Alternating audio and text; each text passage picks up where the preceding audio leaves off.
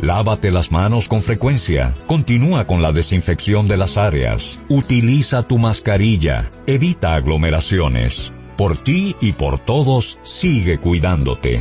Somos Super 7. Día a día, comprometidos con la ciudadanía, apostamos a una democracia justa y equilibrada, participando activamente junto a nuestros oyentes en la construcción de un periodismo ciudadano, colaborando activamente en ser voces de cambio para una mejor nación. Super 7, información directa al servicio del país.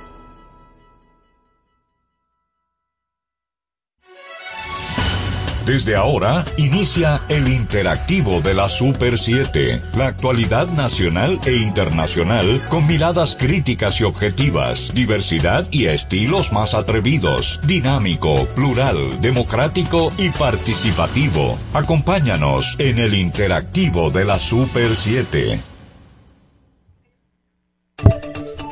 Muy buenas tardes, bienvenidos a su toque de queda todos los días, el interactivo siempre contigo a través del único dial a nivel nacional 107.7. Recuerden también seguirnos en nuestras redes eh, sociales y plataformas digitales, YouTube, Facebook, Twitter e Instagram, arroba super 7 FM. José Gregorio Cabrera, Emelín Bardera, Ricardo Fortunas, eh, Fortuna y quien les habla, Jochi Rosario. Estaremos aquí llevándole todo el acontecer nacional. Eh, de último momento, yo quiero agradecer a Santiago La Chapelle, que sin, ese, sin él no hubiese sido posible esta transmisión en alta definición. Eh, yo voy a pasar a saludar a, a mi querida compañera Emeline Valdera, pero da miedo salir a la calle. Da mucho miedo salir a la calle. Yo invito a que el general Macana, ahora protagonista de un reality show, porque es lo único que sabe que hacer, es subir eh, fotos desatinadas cuando la delincuencia nos está arropando y encuentros sociales cuando la delincuencia nos está arropando. Que salga vestido de civil y sin escolta. Que se pare en cualquier calle de la capital. Sobre todo en Santo Domingo Este, que es tierra de, tierra de nadie. Pero también en los principales corredores de transporte público de aquí. Da mucho miedo da mucho miedo de que tú no puedas ni darte calidad de vida por temor a que te estén persiguiendo. Da mucho miedo de que tú tengas que pensarlo dos veces antes de salir con noche, de noche con tu familia o con tu pareja, con temor a que te atraque. Da mucho miedo hasta elegir cuál es el colegio que tú vas a llevar a tus hijos, porque no sabes si te están dando seguimiento para eh, atracarte da mucho miedo que por encima del estrés psicológico que ha traído esta pandemia a todos, incluidos las autoridades, ahora tenemos el estrés psicológico de que si vamos a ser atracados o asesinados. Pero lo que más miedo da es la ligereza con que la Policía Nacional está viendo todo esto. Es la ligereza como sus directores regionales se están enfocando en incautar bocinas y violentar propiedades privadas, vehículos, negocios, casas, detrás de twister y bocinas. Pero lo que más miedo da es que tú hablas con el director de la policía, él dice que todo está bien, que aquí ha bajado la tasa de criminalidad, que aquí ha bajado la tasa de delincuencia, que aquí se ha aumentado la seguridad ciudadana. Señor director de la policía, deje de engañar a un pueblo pero sobre todo deje de engañar a un presidente de la República. Si usted no tiene la capacidad, ni las capacidades para afrontar, me atrevo a decir el tema prioritario de aquí. Aquí el tema de la seguridad ciudadana está por encima del tema de la salud ahora mismo. Por eso está controlado. Aquí el tema de los ítems de la canasta familiar, ustedes me dirían, ah, todo está más caro, pero nadie quiere ir a Inepre. Nadie quiere ir al Mercado Santo Domingo. Y no es una cuestión de este país, es una cuestión del mundo entero.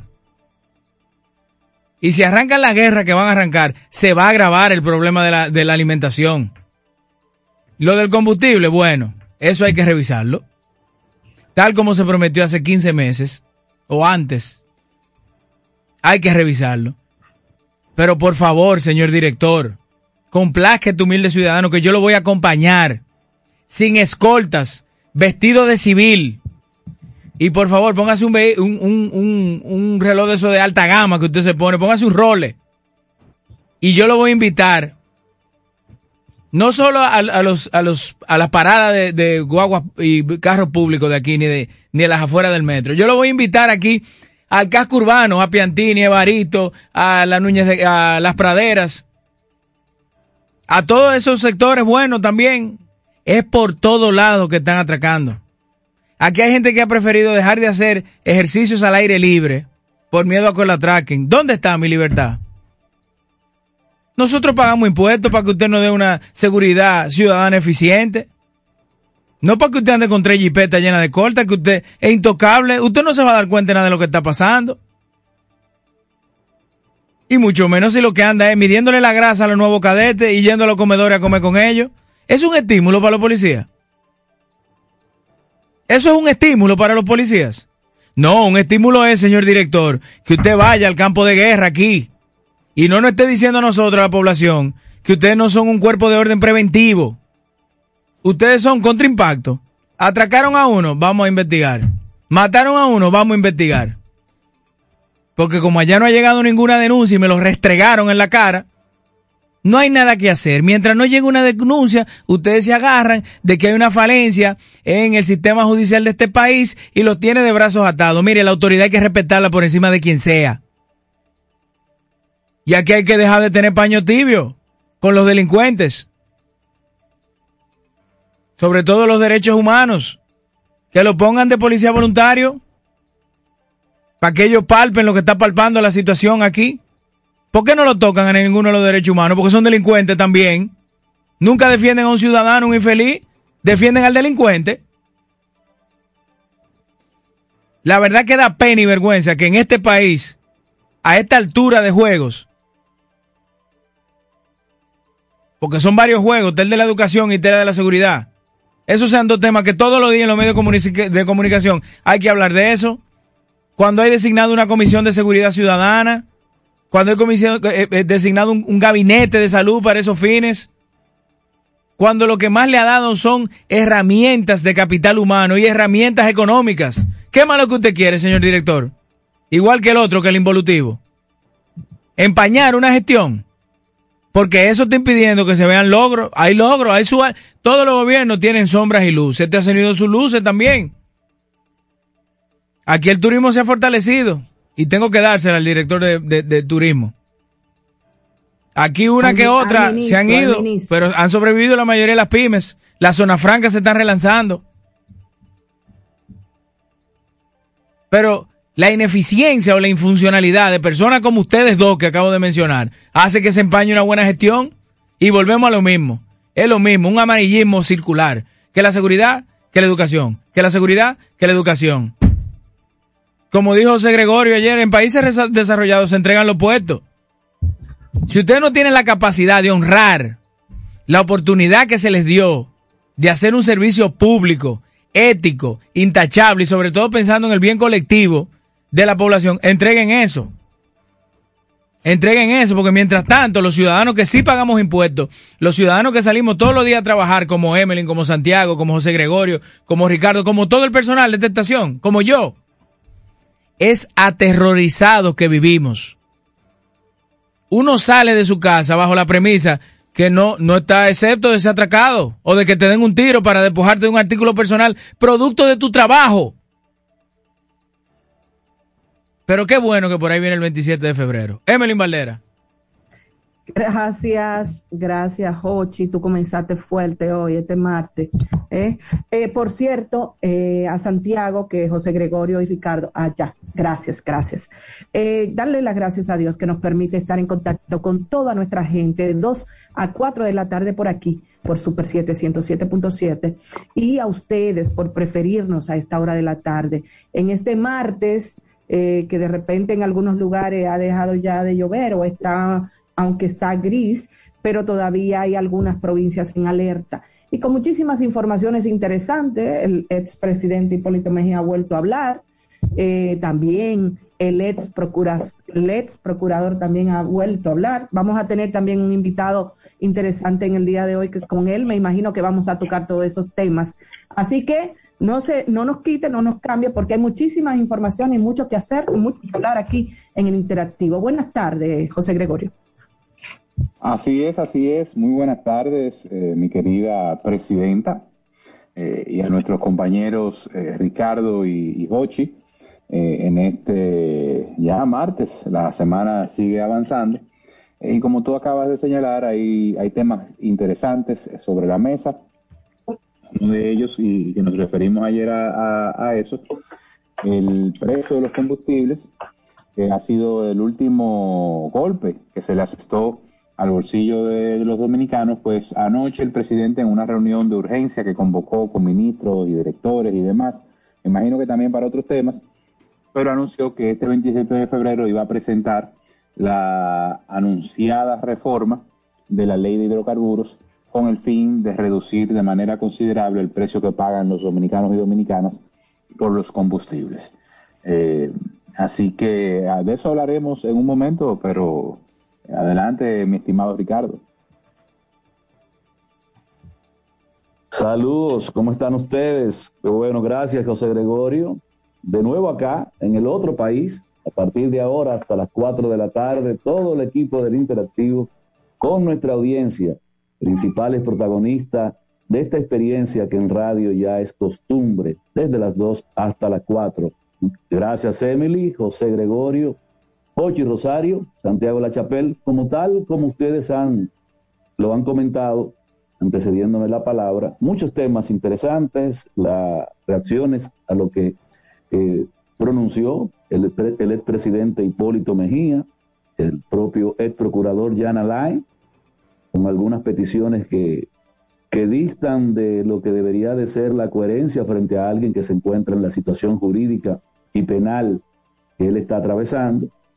Todo eso y mucho más evaluaremos a partir de ahora y hasta las 4 de la tarde con un interesante contenido, entrevistados importantes y ustedes con esa interacción que enriquecen el interactivo de la Super 7.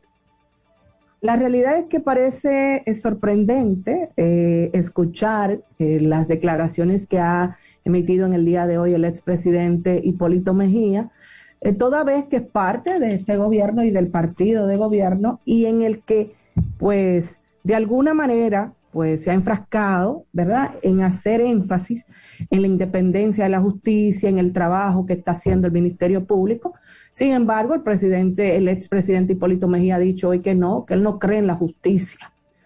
No le importa lo que los, los actores nuevos, ni que sea Miriam Germán la procuradora, ni nada por el estilo, porque él, él tiene un trauma con la justicia. Y yo como expresidente, que así tácitamente lo dijo, eh, textualmente, duré cinco años y siete meses por un chisme de un senador de Baní.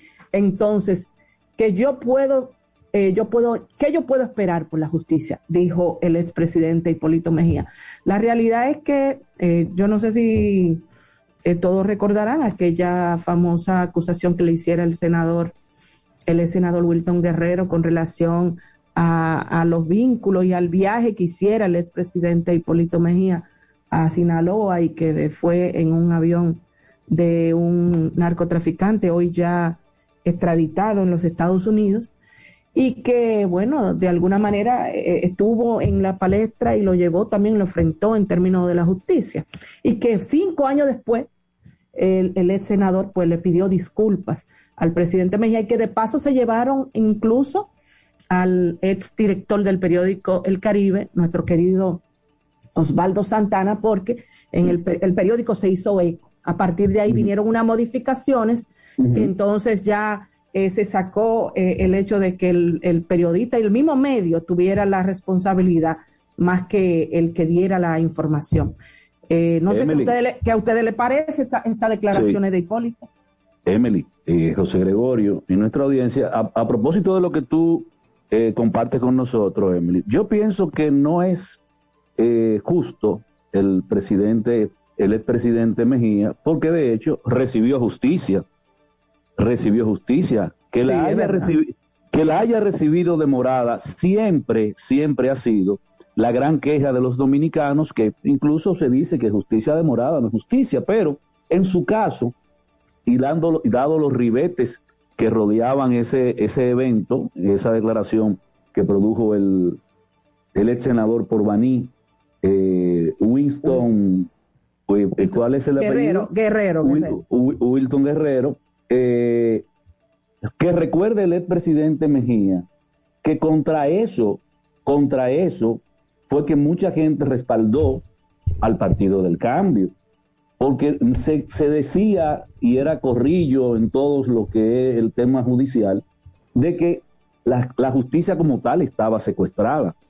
Pero el expresidente, y como tú bien rememoras esos hechos, que incluso a un, a un prestigioso periodista, como es el caso de Osvaldo Santana, le costó, le costó, porque le hicieron justicia y, tuvo que el, el ex senador admitirlo y pedir disculpas públicamente, además de todo lo que fue ese, ese desagravio también, al propio Santana como director de un medio, pagó, pagó, tuvo que pagar por eso.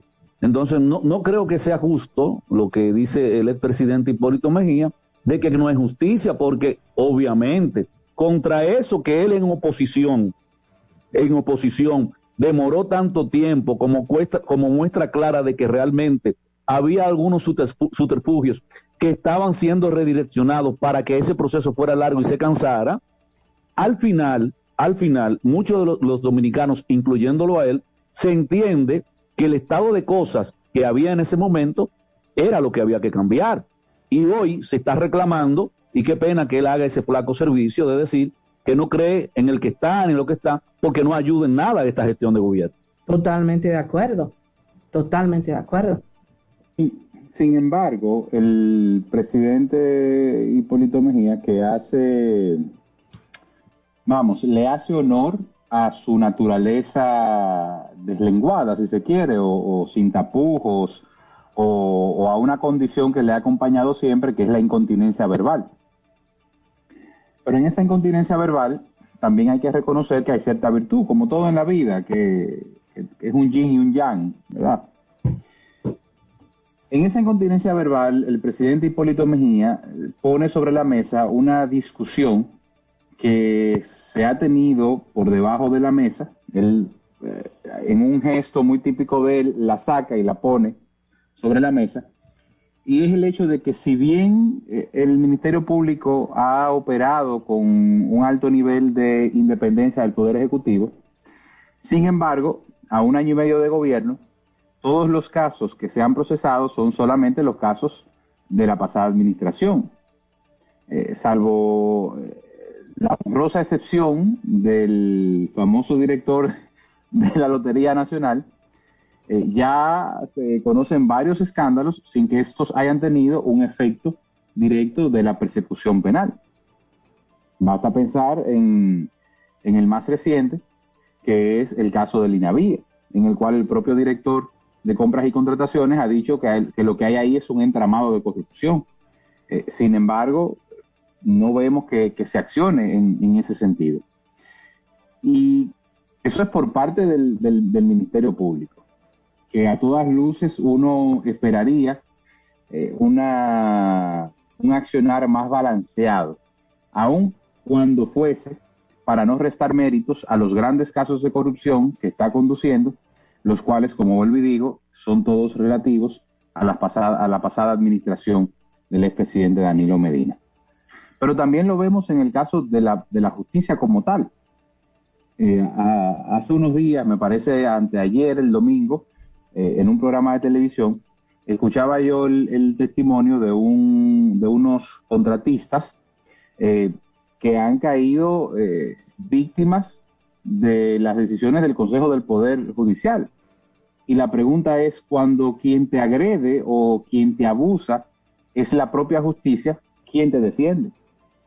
Es decir, ¿quién está llamado a conocer un caso eh, en el que es la propia justicia el, violentador de los derechos. Y para nadie es un secreto que de las últimas, eh, de los últimos atropellos, de las últimas tropelías del saliente presidente Danilo Medina fue precisamente de manera descarada designar a, a un presidente de la Suprema Corte de Justicia que hasta ese momento incluso era un funcionario de su gobierno, cuando desde la primera ola de reformas del Poder Judicial, eh, pues se había tratado de ir, digamos, despolitizando el quehacer, el quehacer de la justicia, y él en un acto muy típico de él, eh, pues utiliza su poder para designar a un miembro del comité central de su partido, eh, a un alto dirigente político y a un reconocido funcionario como presidente de la Suprema. Creo que, que hacía mucho tiempo que un presidente de la Suprema no presentaba en la misma carta prácticamente su renuncia como funcionario para luego asumir la más alta magistratura de un poder eh, como, como el Poder Judicial. Entonces, yo entiendo que quizás no es lo políticamente correcto lo que dice el presidente, el expresidente Hipólito Mejía, pero hay que también saber leer entre líneas eh, en su estilo desenfadado y campechano de que real y efectivamente quizás la justicia dominicana, y como tú decías muy bien Ricardo, eh, la justicia tardía se, constituye en injusticia. Eh, y la realidad es que la justicia dominicana aún tiene un largo trillo eh, por recorrer. Bueno, respecto a lo que dijo Jean Alain, yo le he definido más que una carta de victimización enviada a los medios de comunicación o a los principales actores actuales de los medios de comunicación, eh, es básicamente una rendición de cuentas de su gestión al frente de la Procuraduría en términos de, de la implementación del modelo penitenciario, José Gregorio, porque ¿qué tiempo duró él ahí eh, versus los resultados eh, y, y, qué logró? Aparte de, de, cubrir de impunidad a sus compañeros de partido. ¿Qué otra cosa? O sea, eh, el nuevo modelo de cárcel de la Victoria, todos sabemos que él lo entregó inconcluso. Eh, y dejó eso así. Y lo que no saben, cuando eso se fue a inaugurar con el presidente aquel entonces, fue con una planta eléctrica, porque ni siquiera había un tendido eléctrico designado para, para el modelo penitenciario. Entonces no, no entiendo realmente por qué él ahora viene a jugar con la psiquis de los dominicanos mediante una vieja instrumentación que es la victimización de, y, y martirizarse, cuando todos sabemos que él era uno de los principales eh, factores aquí que influían, o de los principales actores que influían en la, impunidad, porque todo llegaba a su despacho y ahí quedaba. Entonces, y de hecho, vimos corrupción administrativa durante su gestión a tal punto que fondos guardados, producto del lavado de activos, se, se, utilizaban hasta un cheque de orden para arreglar aire acondicionado en su despacho. Entonces, yo no entiendo cuál es la pena. Sí, ahí, el tema, y era lo que conversábamos ayer. Eh, el ex procurador Jean Rodríguez eh, parecería que tiene un desfase con la realidad. Yo no sé si es un efecto del tiempo de encierro, eh, si es un efecto producto del tiempo que duró en el ejercicio del poder, pero él parecería tener un desfase con, con la realidad que lo rodea o la realidad en la que él está eh, sumido en este momento. Esa carta parece, parece una carta de una persona que, eh, no sé, que, no guarda prisión, que no tiene ningún tipo de, temas pendientes con la justicia. Eh, él habla de, que él es un preso político y una serie de elementos que no resisten un análisis serio y concreto de las cosas que él plantea. Pues como tú muy bien señalas, en todo caso sería una admisión de culpa de lo que debió haber hecho y no hizo. Eh, y, yo creo que, ha, sido, ha sido recurrente él en esa práctica, eh, porque ahí anda el video de cuando la señora Nuria Piera, a quien de paso aprovecho para extender nuestro, nuestro más sincero pésame por la pérdida de su hermana, de su hermana Sonia. eso iba. Eh, en, en, un trabajo que hizo Nuria, él le decía, bueno, pero es que eh, esto no es un risor. Cuando Nuria le, le y le, cuestionaba que los colchones en los que iban a dormir los presos parecían una hoja de papel. Entonces, ese, ese, esa salida del ex procurador de decir, bueno, pero es que al final es una cárcel, esto no es un, resort. Es la misma que hoy él pretende eh, denunciar eh, y pretende decir que no, que cuando él fue procurador eso cambió. Si él hubiese cambiado esa realidad, no la estuviese viviendo. Claro que no. piensa uno, no sé, como que, como que la estupidez del pueblo no es tan profunda como para creer que él no es víctima de sus propios de, de sus propios hechos y acciones. Pero ahora aún, ahora hay que pedir, él le pide al Ministerio Público una disculpa pública. Pero a santo de qué, señores? Yo creo que él está fuera del foco de la realidad, como tú dices, José Gregorio. Sí. Mira, en eh, efecto, eh, unirnos a esa, con esas condolencias tuyas. Eh, doña Sonia Piera, para lo que sabemos, fue una parte vital en el crecimiento de Nuria Piera, eh, ya que ellos dos, ellas dos hace tiempo formaron su productora y doña Sonia era la parte, la parte administrativa y comercial de ahí, independientemente del gran talento de doña Nuria. Y la verdad que ha sido una pérdida muy grande para ella. Eh, la sociedad también, ella era muy querida por muchas personas, sobre todo figuras públicas ha tenido una gran pérdida. La verdad que nos unimos al dolor de ella y también al dolor de todo lo que lamentablemente en este año pandémico han perdido a un ser amado producto del cáncer. La verdad que yo todavía le, le, doy vueltas, José Gregorio, y no me explico cómo la ciencia no ha encontrado algo que pueda combatir este terrible mal del cáncer. Eso es así, es lamentable, eh, ciertamente, cada vez que vemos perder un ser querido y sobre todo por cáncer, eh, que a, esta, a esta altura de juego, cuando se ha invertido tanto en armas de todo tipo, sobre todo para, para la guerra, que no tengamos avances importantes con relación a una enfermedad como esta que se ha llevado tanta y tanta gente. Yo creo que es momento de ir a la primera pausa, ¿verdad? Así es. Sí, sí. Vámonos, don Santiago. La Super 7, la radio que marca tendencias.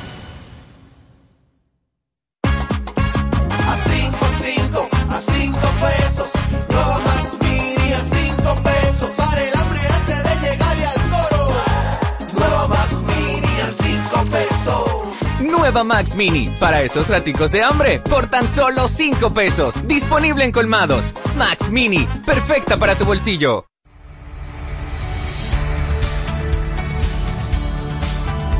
Tipos de dispositivos tecnológicos. Para estudiantes de primero a sexto de primaria, tabletas. Marcas Samsung, Lenovo y Alcatel.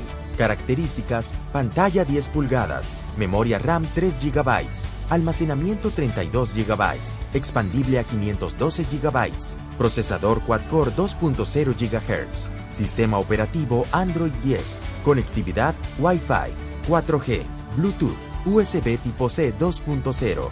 Para estudiantes de secundaria, netbooks. Características, pantalla 12 pulgadas, memoria RAM 4 GB, almacenamiento 128 GB SSD, procesador quad-core 2.6 GHz, sistema operativo Windows 10, conectividad Wi-Fi, Bluetooth, HDMI, USB tipo C. Ministerio de Educación de la República Dominicana.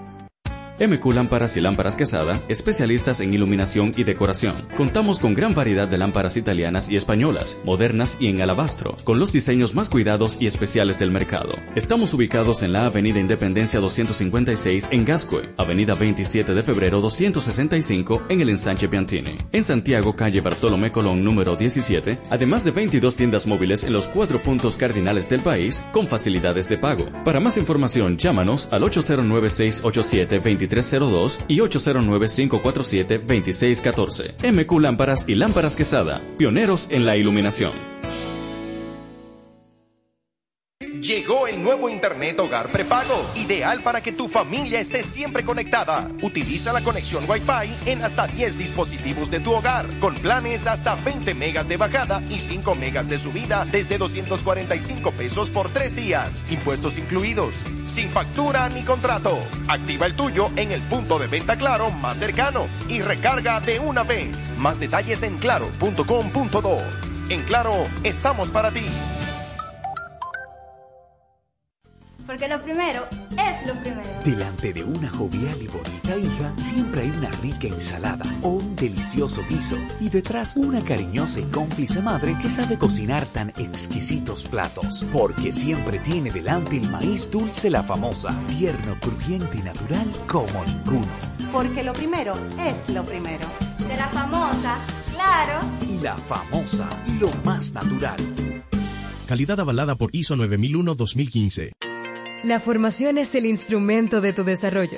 Para aspirar a desempeñar funciones o el crecimiento en una empresa o sector, desarrolla tus competencias o habilidades con diplomados, cursos y workshops especializados en CI Comunicación Integral. CI Comunicación Integral, una marca formadora con instructores expertos y referentes en sus áreas profesionales, con una modalidad 100% virtual. Contáctanos al teléfono de WhatsApp 829-773-9975, al centro de servicios 809-476-9975 o visita nuestra página web como www.comunicacionintegral.org. Un momento difícil. Nos estamos enfrentando a un tiempo de decisiones. ¿A quién se le da o no un respirador? ¿Quién consigue una cama? ¿Y tú? ¿Todavía crees que el COVID-19 no es real? Llegó la hora de tomar decisiones extremas, de cambiar esas conductas irracionales. Vacúnate. Hazlo por ti, por ellos y por todos. Somos Super 7. Inicia tu día informado de forma directa, clara y precisa con el equipo de la Super 7 en la mañana, un espacio que busca las fórmulas idóneas para entender el acontecer nacional e internacional. Desde las 6 de la mañana te presentamos una mirada detallada a las noticias que marcan cada jornada bajo los análisis y comentarios de Cristian Jiménez, Rosario Medina, Julián Roa y Tania María, José Francisco Arias y Bartolomé Pujals. La Super 7 en la mañana, de 6 a 10 de la mañana para todo el país por la Super 7. Suscríbete a nuestro canal de YouTube, arroba Super 7 FM. Las últimas novedades del mundo deportivo nacional e internacional junto a Melvin José Bejarán, Alex Luna, Víctor Báez y Aquiles Ramírez de lunes a viernes en Deporte 107, de 11 de la mañana a 12 del mediodía por la Super 7. Aquí tú eres el protagonista, el interactivo de la Super 7. De la Super 7 en este martes 8 de febrero, ¿verdad? Que sí, José Gregorio, es momento de que escuchemos a la gente. Sí, así es, en el 809-565-1077, 809-565-1077 y a través de nuestras redes sociales en arroba super 7fm para Twitter, Facebook e Instagram, señores. Eh, como tú bien eh, señalabas, hay eh, otros temas sobre el tapete. Yo quisiera que eh, a medida que vayamos recibiendo las, las llamadas de nuestros oyentes, eh, pues también discutamos eh, lo que ha sucedido eh, el día de ayer con este anuncio del presidente de la República. Adelante. Buena, buenas camarada. tardes, el interactivo. Buenas Adelante. tardes. Sí, Jochi, esa hermosa dama y Cabrera. Mire, no se, no se puede culpar a Jan Alán, porque mire, la rutina más difícil es de la- del que está preso. Lo primero es que te cuentan por la mañana, moreno va a tocar los hierros que tú salgas.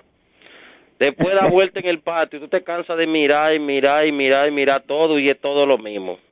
Poco ha hecho él que escribió un libro y mandó una carta.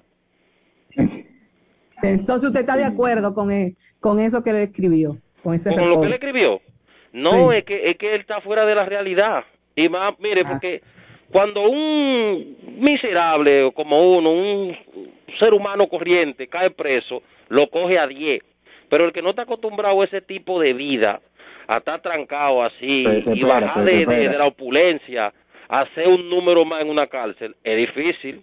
A él hay que darle seguimiento, no lo pueden dejar solo, que se suicida. Ay, Dios mío. Próxima llamada. Adelante, buenas tardes. Buenas. Aló.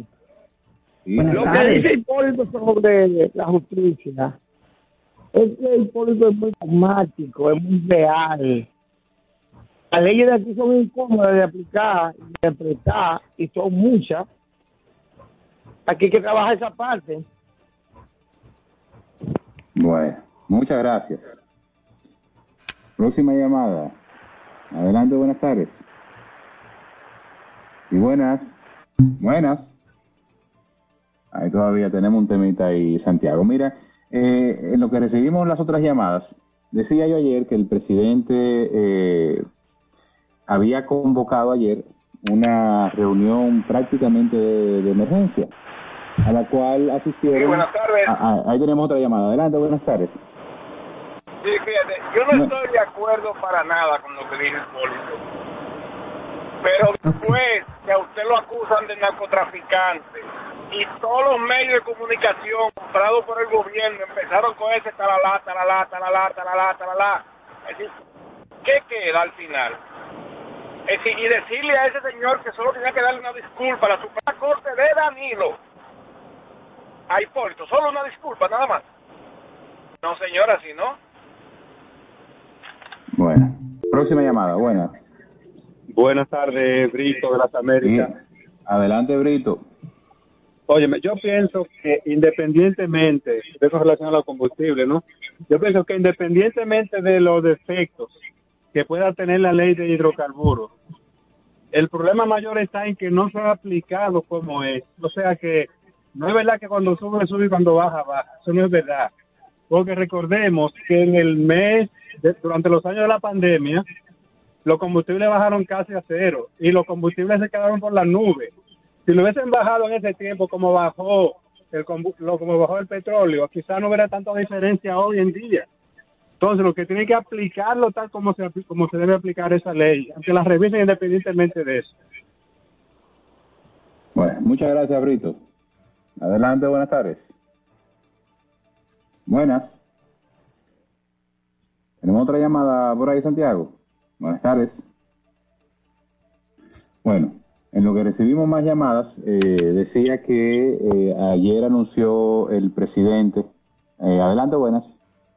Aquí la gente nos dejamos engañar fácil de lo político, porque votamos a veces por los políticos sin saber tan siquiera el apellido, porque en estos días hubo uno que me, di- me dijo que él no sabía que Hipólito era familia de Trujillo y votó por él.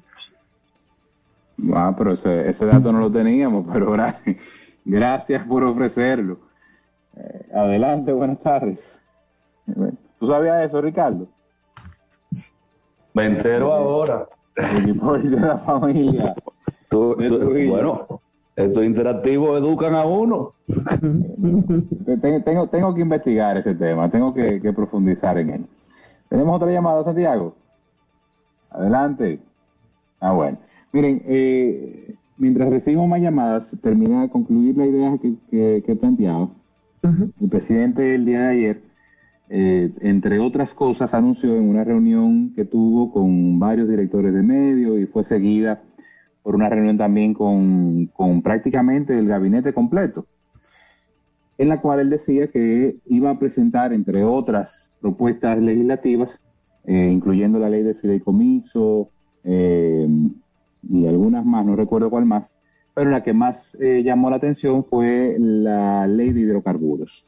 Como ustedes saben, esta fue una promesa que el presidente hizo el 27 de febrero del año pasado y que durante su discurso dijo que en las próximas semanas iba a presentar esa propuesta de reforma a la ley de hidrocarburos. Para que el presidente se no dijo cuántas semanas eran, ya van 49, parece que va a llegar a 52 semanas, que es lo que tiene un año completo. Pero hay que reconocer que él no dijo cuántas cuántas semanas era que iba a tomar para presentarlas. Eh, pero la importancia de esto es que, como ustedes bien saben, es la ley de hidrocarburos la que establece una carga impositiva importante que se refleja en el precio final de los combustibles, como lo pagamos los consumidores y ciudadanos en las estaciones eh, de, de dispendio de, combustible. Por ejemplo, en el caso de la gasolina premium, este porcentaje alcanza casi un 34% del, del valor total que pagamos eh, por este combustible. Y así, en promedio, eh, vemos que es prácticamente un 30% lo que se paga de impuestos selectivos. Eh, solamente para el 2021, las recaudaciones por combustible, que fueron de unos 64 mil, 62 mil millones de pesos, representan el 11% del total de las recaudaciones de la DGI. ¿Cuál es el problema con este tema? Bueno, reconocemos que el gobierno tiene una necesidad de recaudación importante porque eh, un gobierno pobre pues no puede ejecutar nada. El problema con esto ha sido que precisamente durante todo el proceso de campaña y desde antes, el liderazgo del Partido Revolucionario Moderno, incluido el presidente y otras figuras notables como José Ignacio Paliza, eh, la senadora eh, del Distrito Nacional, Farideh Raful, entre otros, hicieron una campaña bastante agresiva con relación a el tema del precio de los combustibles, sin, entrar a mencionar el famoso, el famoso tema de la fórmula, ¿verdad? aquella formulita eh, expresara el hoy ministro de Industria y Comercio, Ito Bisonó, en un spot que en su momento fue bastante, eh, fue muy bien recibido, pero que eh, ya entrada la realidad, pues, pues, pues la situación ha sido otra. Y yo creo que eh, una modificación de la ley de, hidrocarburos, si bien va a representar un golpe importante para los niveles de recaudación del gobierno, pues son prácticamente un, acto de, digamos, de justicia política, eh, porque fue parte precisamente del, bloque de promesas eh, que hizo este gobierno para poder llegar a ser, a ser gobierno.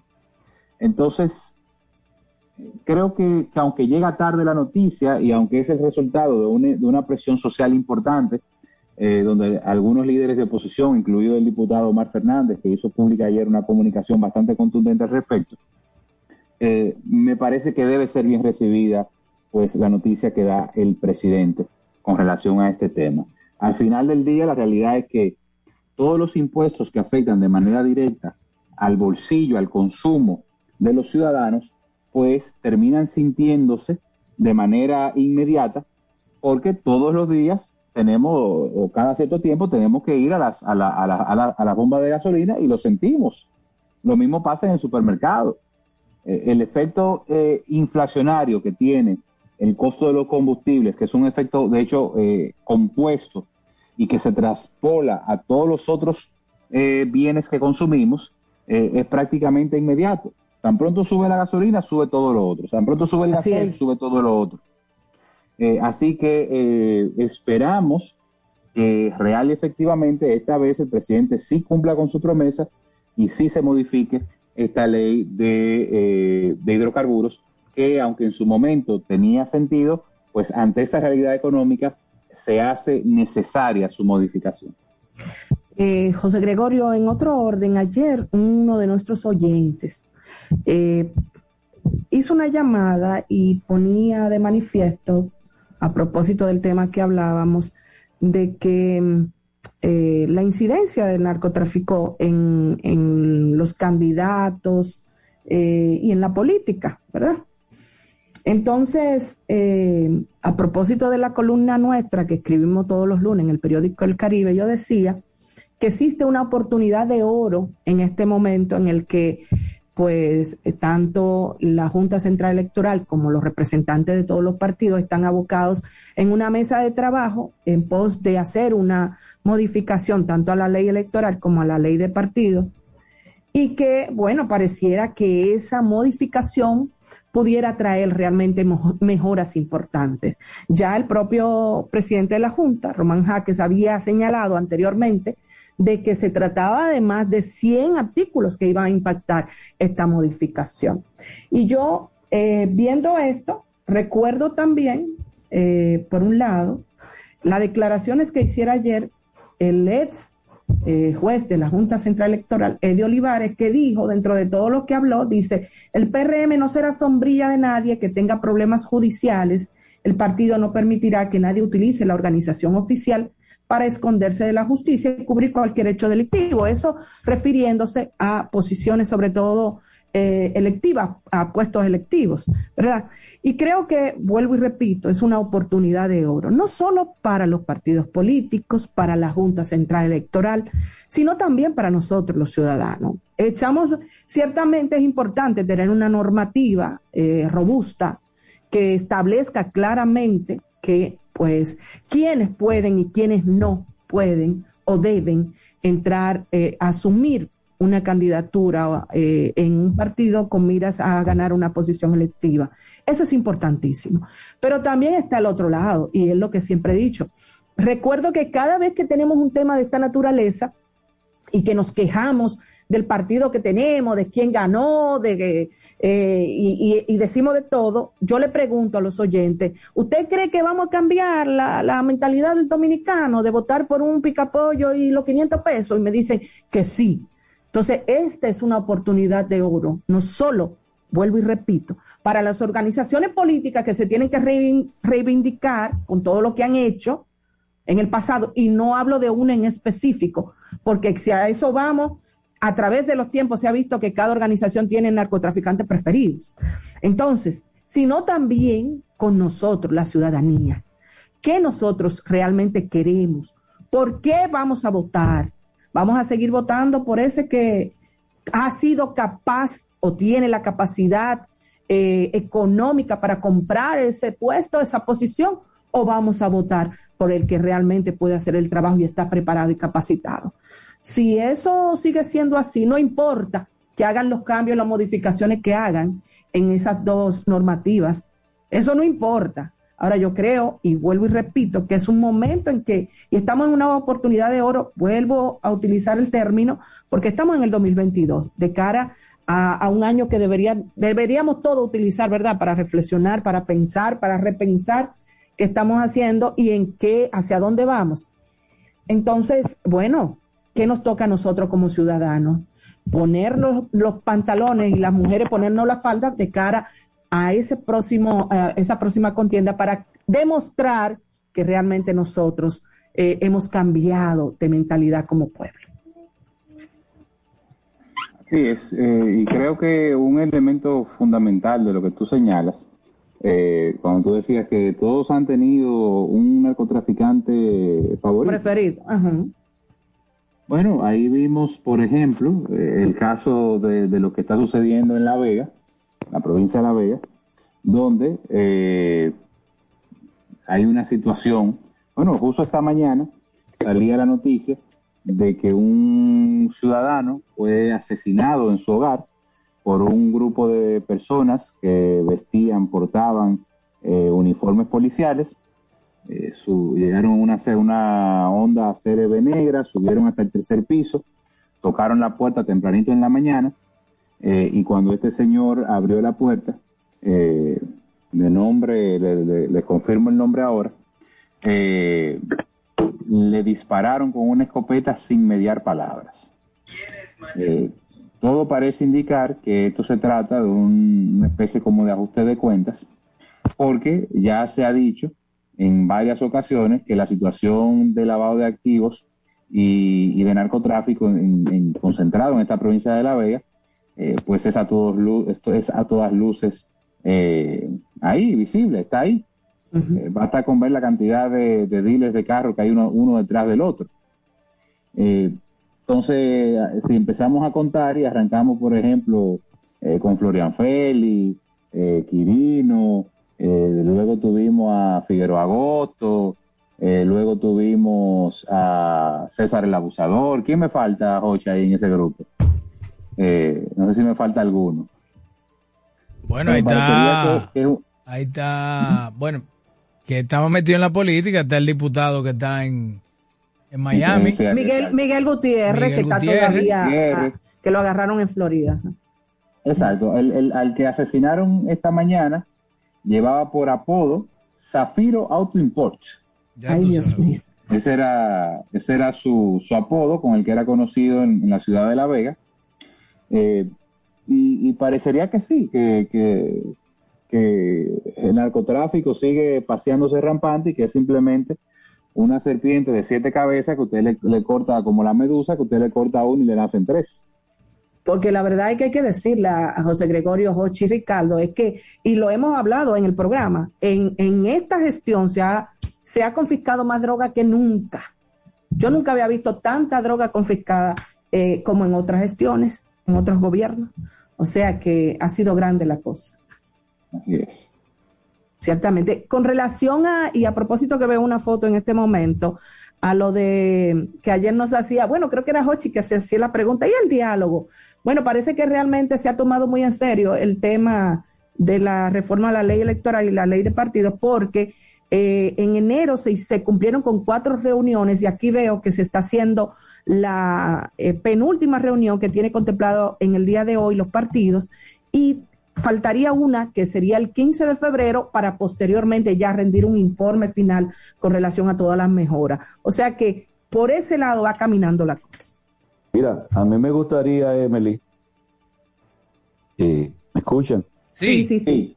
Ah, pues, me gustaría eh, ir en ese sentido, eh, tener, tener en cuenta que nosotros hemos, como país, quizás, no sé si debe de ser un récord con el tema de la legislación electoral, que ha sido modificada 26 veces y cada ocasión va con un propósito muy particular de quienes eh, de una manera u otra empujan esas modificaciones y lo vimos en esta última experiencia eh, en el caso de la ley 3318 y su reglamento de aplicación, eh, vimos prácticamente que el grupo en el poder quiso hacer un traje a la medida que fuese legalmente, electoral, electoralmente legal para validar algunas cosas y eso ha pasado en otras ocasiones, no solamente en el pasado reciente.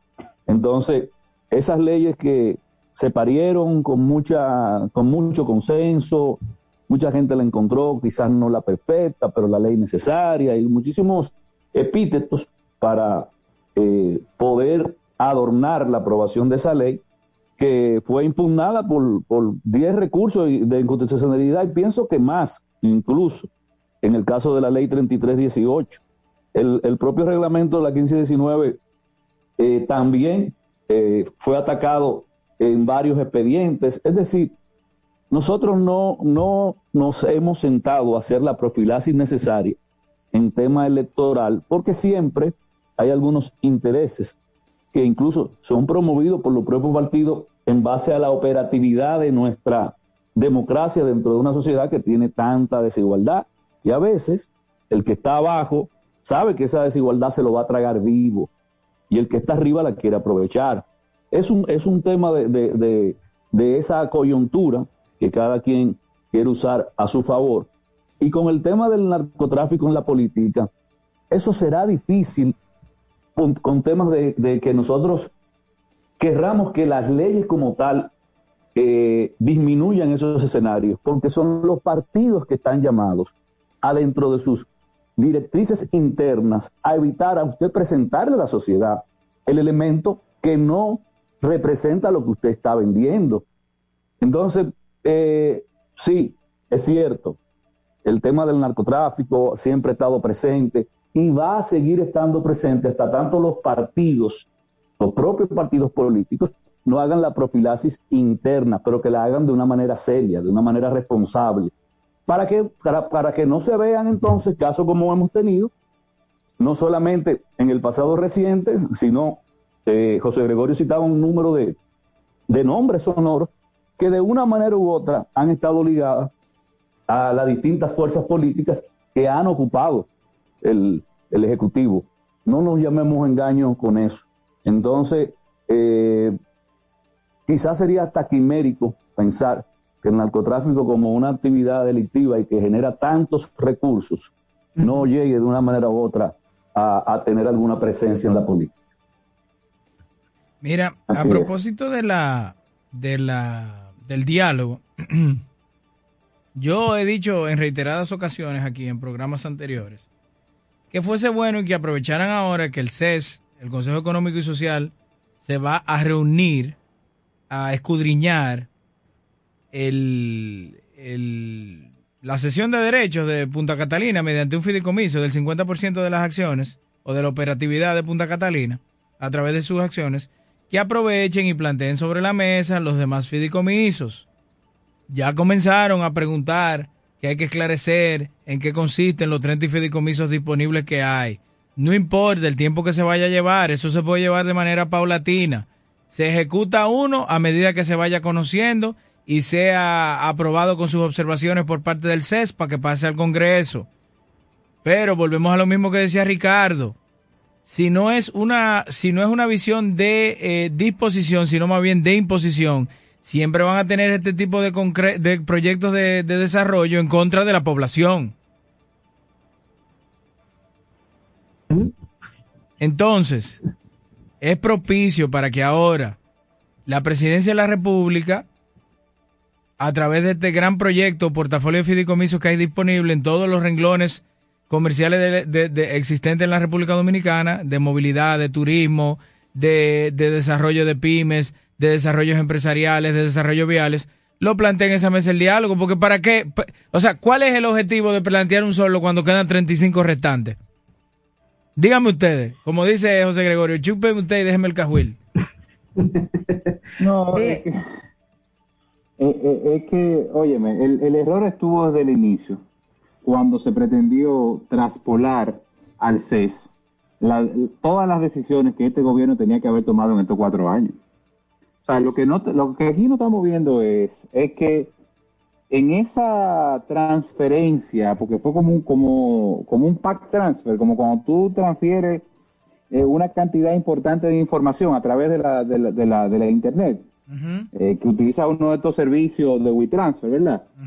El gobierno lo que hizo fue una especie de WeTransfer, donde se extrajo de, todas, de todos los problemas y de todos los temas que necesitaban una, una decisión por parte del gobierno y se lo tiró al CES ahí, manso con cimarrones.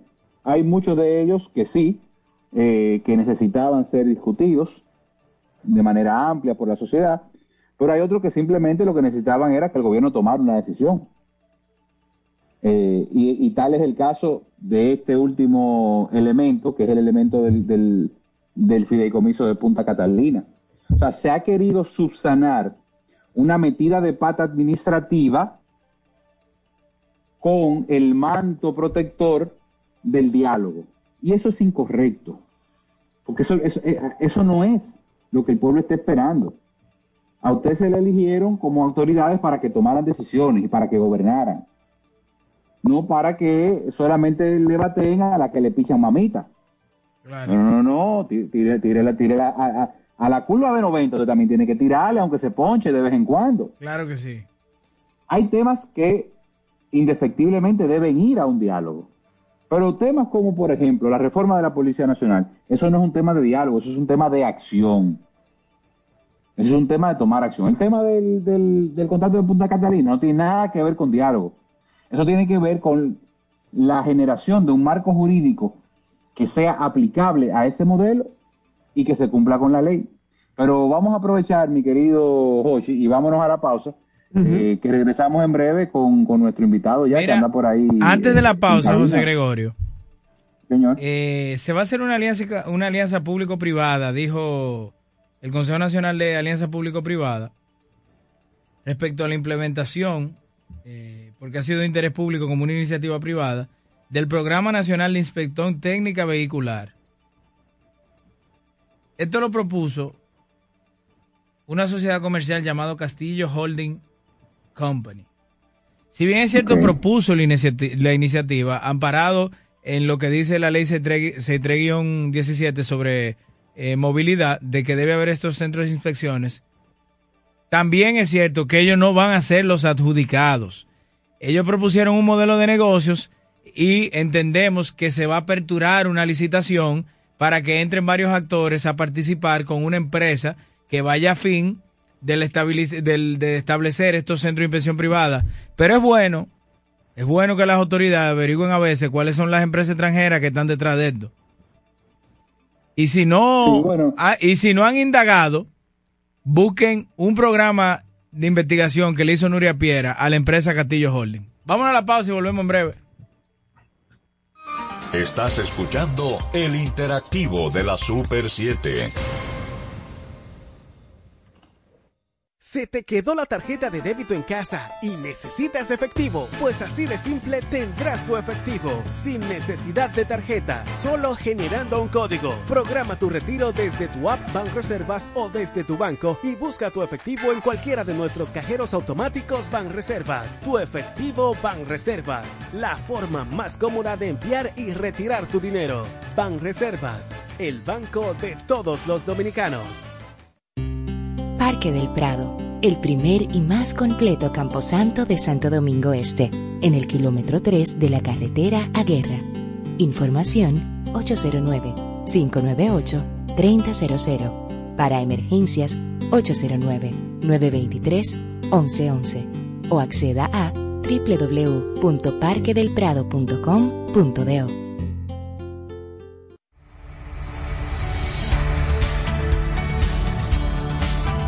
¿Qué hacer en caso de que tu dispositivo tecnológico presente fallas? En caso de que el dispositivo presente fallas o no encienda, por favor dirigirse a las oficinas de la unidad ejecutora, Departamento de Incidencias, calle Euclides Murillo número 6, esquina Doctores Mayén Santo Domingo, teléfono 809-685-8811, WhatsApp 809-723-7235, correo incidencias.miner.gov.do, Ministerio de Educación de la República Dominicana.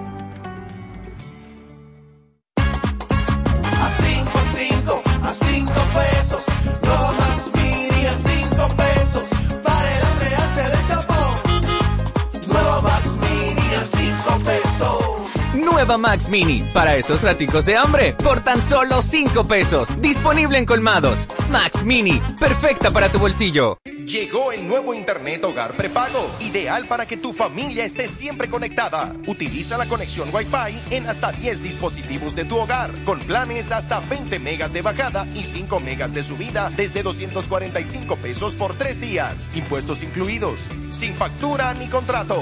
Activa el tuyo en el punto de venta Claro más cercano y recarga de una vez. Más detalles en claro.com.do. En Claro, estamos para ti.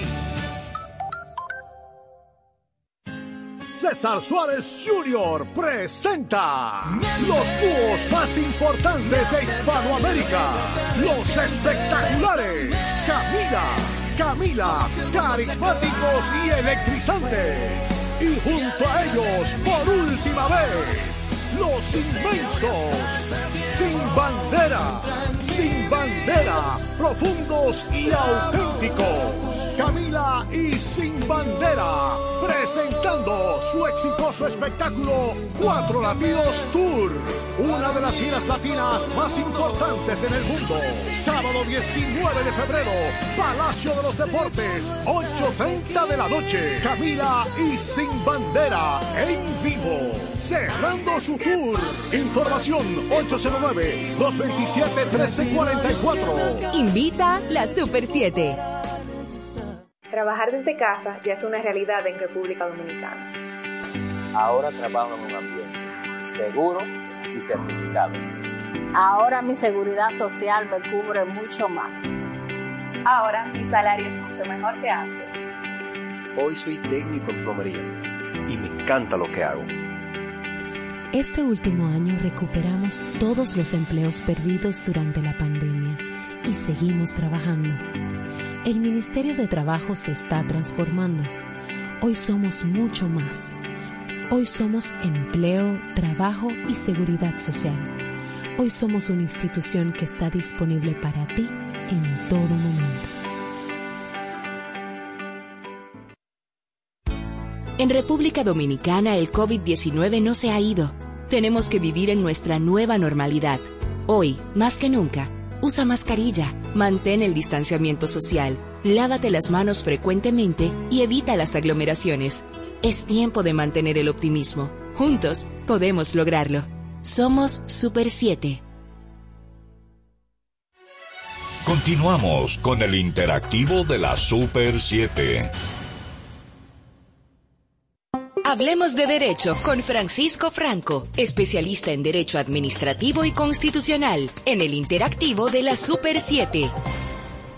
Bueno, señores, aquí seguimos con nuestro abogado residente, ¿verdad? Nuestro jurisconsulto que nos tenía votado. Sabemos que es propio de los quehaceres jurídicos, pero qué bueno siempre tener con nosotros aquí a nuestro querido eh, Francisco Fernández.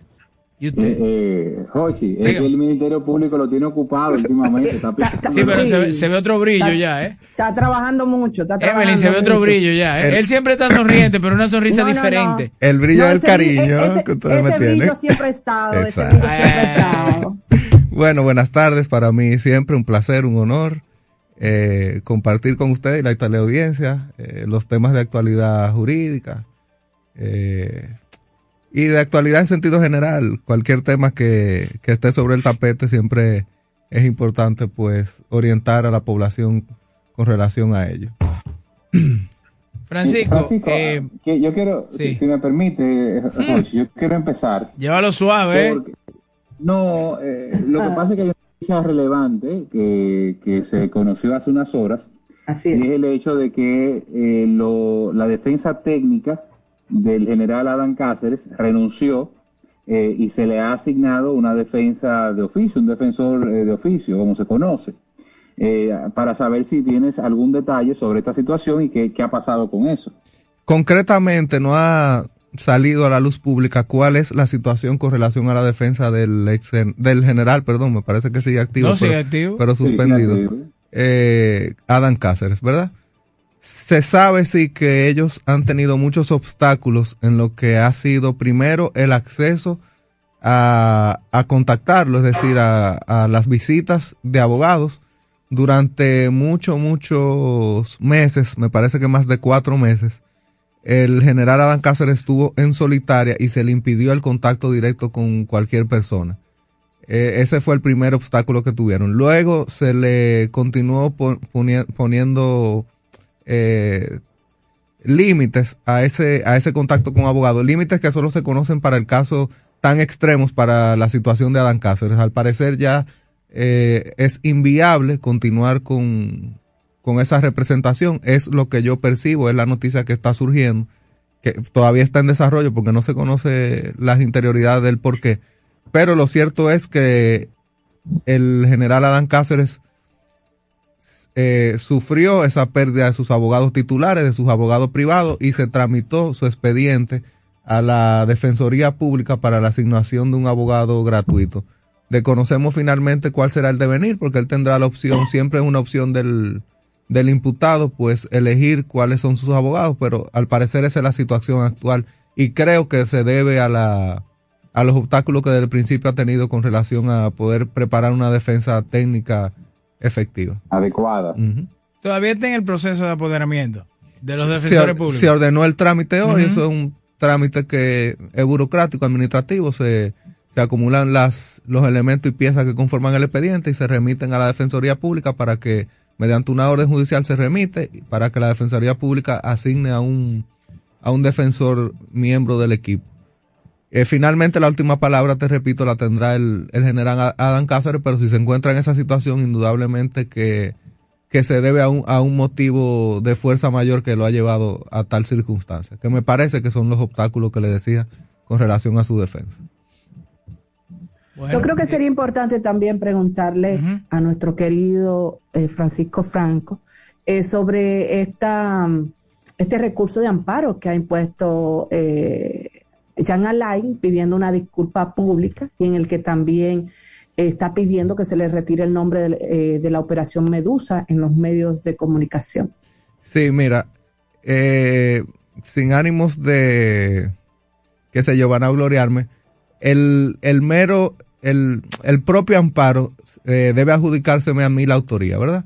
Como parte del equipo de, de defensa, del Consejo de Defensa de Jean Alain Rodríguez, pero ya hace muchos meses al principio de la investigación y no estamos descubriendo el agua tibia cuando le sugerimos lo que, lo que hicimos, le propusimos que interpusiera un amparo para salvaguardar lo que es su derecho a la dignidad humana, su derecho al buen nombre y su derecho a la buena imagen. Lamentablemente se está haciendo un poco tarde ya eh, culminando la fase investigativa, pero voy a explicar lo siguiente. En no pocos tribunales de protección de derechos humanos y en tribunales constitucionales, en tribunales ordinarios, se ha determinado de que el hecho de el hecho que el hecho de señalar a una persona con un determinado epíteto con un nombre peyorativo en el marco de un proceso penal vulnera sus derechos fundamentales. Puedo mencionarle sentencias de la Corte Interamericana de Derechos Humanos y también del Tribunal Constitucional de Perú y de otros tribunales ordinarios del, del propio Perú y también de España. El hecho de que actúa una persona, y eso viene sucediendo aquí con las investigaciones de pulpo, eh, que normalmente cuando se habla de pulpo y antipulpo, a quien se le señala como pulpo, como ese animal que en cierto modo, sea para bien o para mal, se le está señalando como animal a una persona. Medusa en el caso de él, larva que se hizo en otro caso de, eh, en otro proceso que no tiene que ver con, con delito de la administración pública. Digo, Francisco, escúchame que te interrumpa, eh, pero también tenemos que tomar en cuenta que fácilmente las, las sociedades protectoras de animales pudieran también elevar un amparo porque se están comparando a esos pobres animalitos con esos tulpenes que están siendo procesados. Bueno, ya ese es un punto de vista que yo te lo respeto, pero en el caso particular eh, me preocupo por lo que es los derechos de las personas.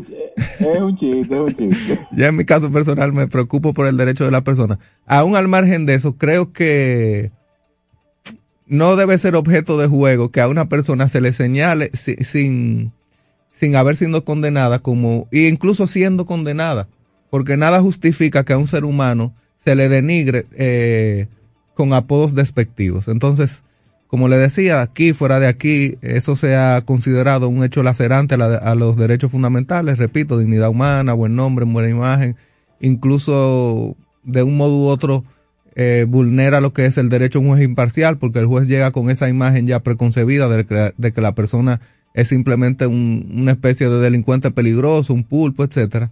Y básicamente con esa perspectiva, pues el, el ex procurador, Jean Alain Rodríguez, cosa que debieron hacer todos los demás investigados de los demás procesos, pues eh, interpuso su amparo pretendiendo básicamente lo siguiente, que se abandone el titular su, su, su investigación como caso Medusa, que hace alusión a que él es, en primer lugar, o el animal Medusa, que en cierto modo implica eh, acciones eh, negativas contra, contra la persona, etcétera.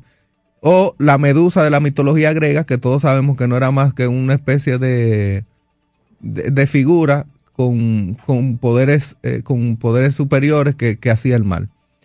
Entonces, básicamente esa es la perspectiva, que se abandone de llamarle eso y que la Procuraduría General de la República retire de los medios de comunicación esas noticias y emita un desagravio eh, que se ordene que la Procuraduría emita un desagravio en el sentido de reparar lo que ha sido esa laceración. Es básicamente. Pero eso. no es interpretativo porque se está hablando de un, o sea, se está hablando de un conglomerado de acusados mediante el nombre que se le designa un expediente, no a él a título personal. ¿Cómo? Sí, pero si todos sabemos que el, que la cabeza de los expedientes, por ejemplo, si yo te pregunto a ti quién es el pulpo de la operación antipulpo, todos sabemos a quién nos referimos. Si decimos quién es la medusa de la operación medusa, todos sabemos a quién nos referimos.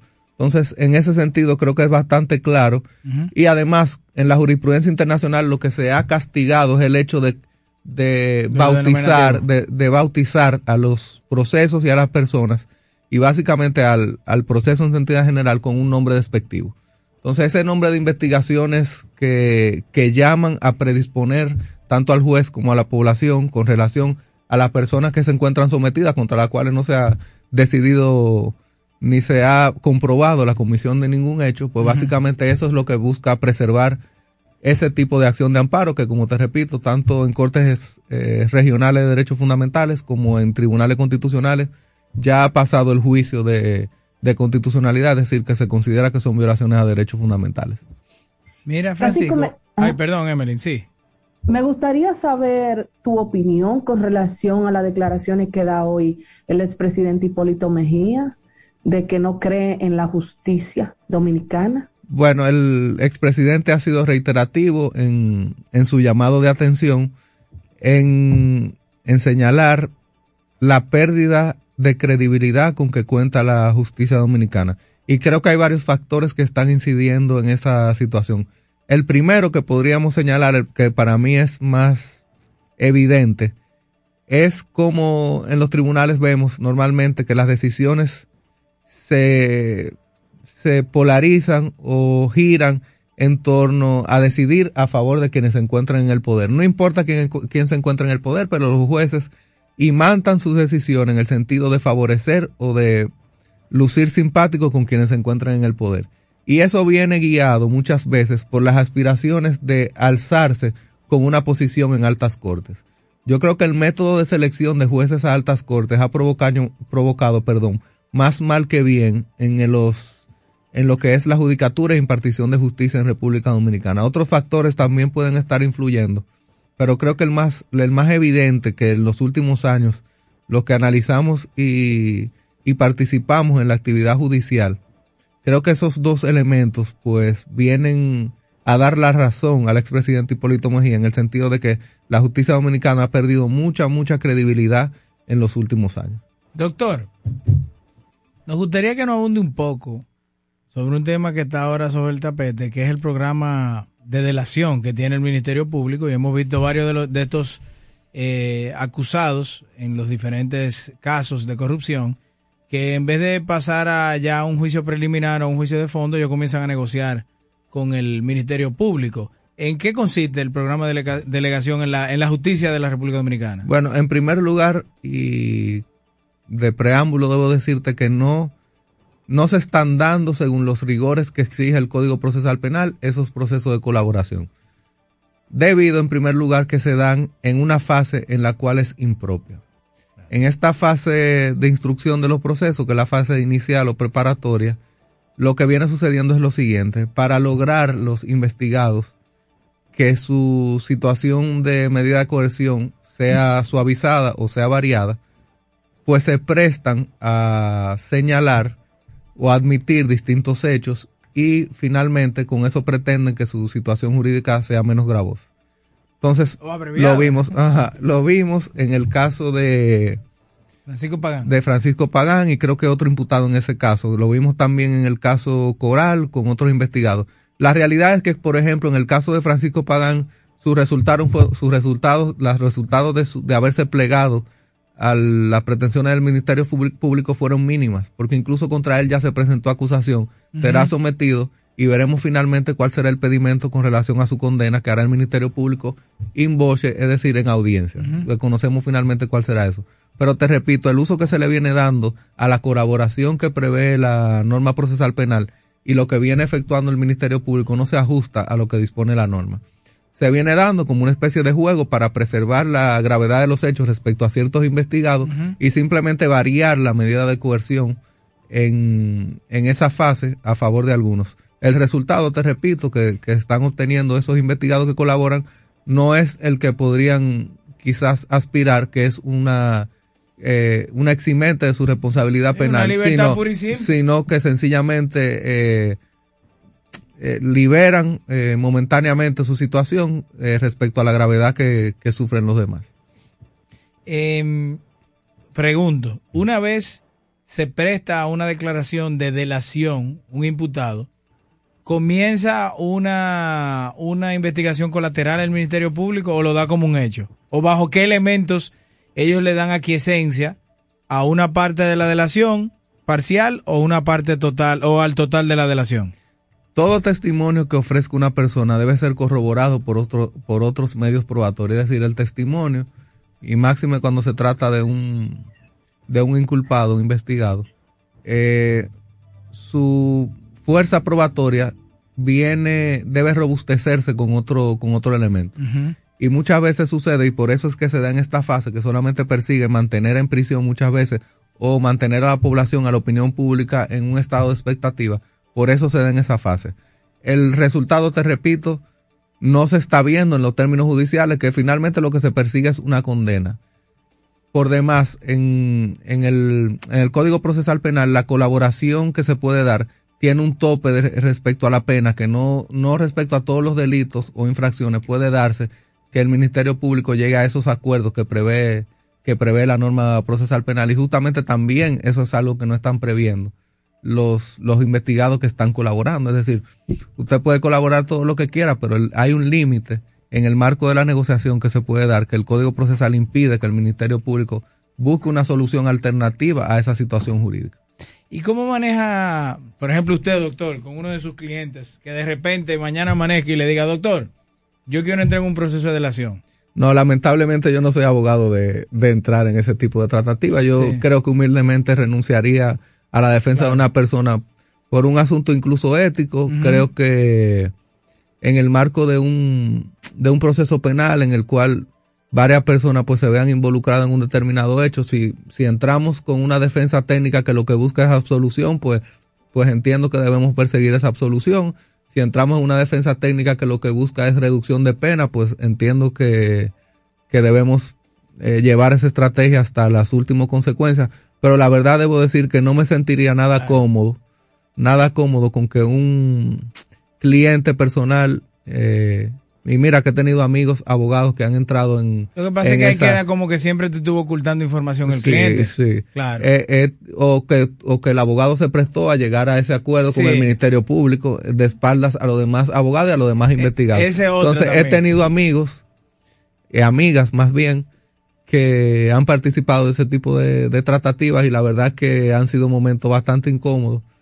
Para Y los la demás verdad- abogados. Para los demás abogados y los demás imputados, Sí, pues sí. eso se da siempre de espaldas a los demás, ni siquiera se, son una especie de sorpresas que se dan en estrados. Y la verdad que yo éticamente no me sentiría cómodo con, creo que renunciaría realmente Pero a- tranquilo, a, a la porque del único que eso habla bien es de usted, doctor.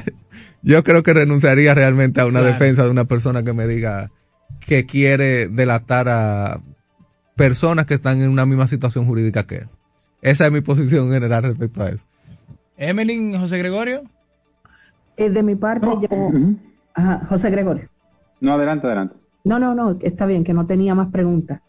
Ok, no, finalmente eh, todos estos procesos eh, están revestidos de un elemento, no sé si llamarlo circense o un elemento eh, mediático, ¿verdad? Donde, donde se hace también, se juega con el morbo de, eh, de la preponderancia que algunas de estas personas tuvieron en su momento, se hablan de unas cifras eh, que la gente no sabe contar. Usted me dice a mí 25 mil millones, yo no sé cómo se cuentan 25 mil millones, yo nunca, yo nunca he visto todos esos cuartos juntos, o sea, eso es dinero que no lo brinca un chivo. Sí, y mira, y, Pero- José Gregorio, en ese tema de la cifra hay un elemento que hay que resaltar. Por grande que sea el fraude, o pequeño, nunca el fraude va a ser por el total de lo que se suple o por el total de lo que se, se está comprometido o contratado a proveer al Estado, ¿verdad? Sin embargo, el, el Ministerio Público, a los fines de, de sorprender, a la- de impresionar a la población y a los jueces, pone la cifra como que el total de lo contratado es el total de lo de lo de lo defraudado al Estado. Entonces también ese es un elemento a- que coincide justamente con lo que tú vienes señalando. No, y hago la pregunta porque eh, uno eh, que, que no está en el día a día del ejercicio, eh, no sé, como que ve con cierta ya, con cierta, eh, ¿cómo te digo? Con ciertos reparos, a veces estos anuncios que se hacen, y sin embargo uno ve que el tiempo pasa, el tiempo pasa, el tiempo pasa, eh, las acusaciones como que se van haciendo chiquitas, se van haciendo chiquitas, le van quitando, le van quitando, y lo que, lo que prometía ser eh, un caso paradigmático. El expediente del siglo. Exacto. Y, y- y no sé qué, qué, qué, qué valoración te merece eso.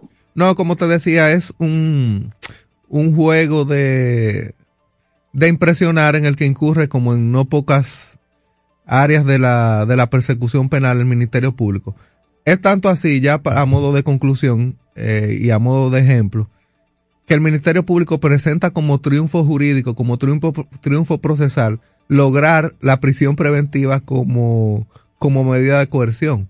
Es decir, podemos revisar ahora mismo un periódico de circulación nacional, cualquiera, el que ustedes quieran, y no en pocas páginas veremos como el Ministerio Público envía notas de prensa celebrando como cual si fuera una condena o cual si fuera un triunfo eh, el haber logrado medida de coerción. Eso aplica y lo traigo como, como paralelismo a lo mismo que tú digas. Es decir, el Ministerio Público juega a que su función es impresionar, hacer noticias, eh, eh, en términos llanos, sonar. Y la meta no debe ser esa, la meta debe ser que de forma objetiva se logren condenas en base a pruebas que pasen por el tamiz de un proceso jurisdiccional y no simplemente lanzar noticias que finalmente, mira el caso de ese médico que ayer fue descargado, si no me equivoco, que fue en el día de ayer, que luego de Sí, mucha, de que mucho, hay un tema con eso, Francisco, porque Hay- denuncian hay un sus tema. abogados que eh, el fiscal actuante ha retenido el expediente con el fin de evitar que se le otorgue la, la, la libertad que ya el tribunal ordenó. Eh, eh, Piero Perroni, ¿no? Pe- es el caso de correcto, Piero. correcto, correcto, correcto. No conocía ese detalle, José Gregorio, y por tanto Sí, no bueno, puedo... eso, eso se acaba de hacer noticia hace Sí, poco menos de una hora Ok, ok. eh, debido a, a la denuncia de su abogado. Bueno, pues justamente, mira, me da la razón. El Ministerio Público no actúa de una forma objetiva, eh, guiado por lo que es la aplicación del derecho, sino por simplemente llevarse muchas veces de pasiones o de posiciones momentáneas que no, que no se ajustan a, valga la redundancia, a un Estado de Derecho. Entonces da pena ver que en qué se ha convertido y ahí vuelvo a coincidir con el expresidente Hipólito Mejía, no solo la justicia, sino la persecución penal. El expresidente Hipólito Mejía también ha señalado que no cree en ese Ministerio Público independiente. Yo sigo teniendo mi reserva en cuanto a la independencia de ese Ministerio Público y el tiempo irá poniendo las cosas en su lugar y veremos si realmente es tan independiente como, como se ha promocionado. Y si es independiente, entonces no es un logro. Los logros que logra ese Ministerio Público no son un logro del gobierno, sino del Ministerio Público Pero independiente. recuerde, doctor, que a veces hasta la independencia es selectiva. ¿Eh? Díselo, José Gregorio.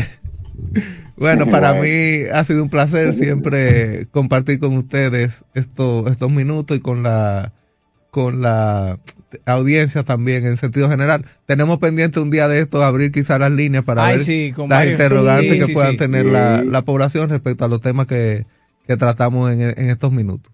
Bueno, señores, con nosotros estuvo el hombre derecho, Francisco Franco. Vámonos a la pausa y volvemos en breve. Estás escuchando el interactivo de la Super 7. Llegó el nuevo Internet Hogar Prepago, ideal para que tu familia esté siempre conectada. Utiliza la conexión Wi-Fi en hasta 10 dispositivos de tu hogar, con planes hasta 20 megas de bajada y 5 megas de subida desde 245 pesos por 3 días, impuestos incluidos, sin factura ni contrato. Activa el tuyo en el punto de venta Claro más cercano y recarga de una vez. Más detalles en claro.com.do. En Claro, estamos para ti.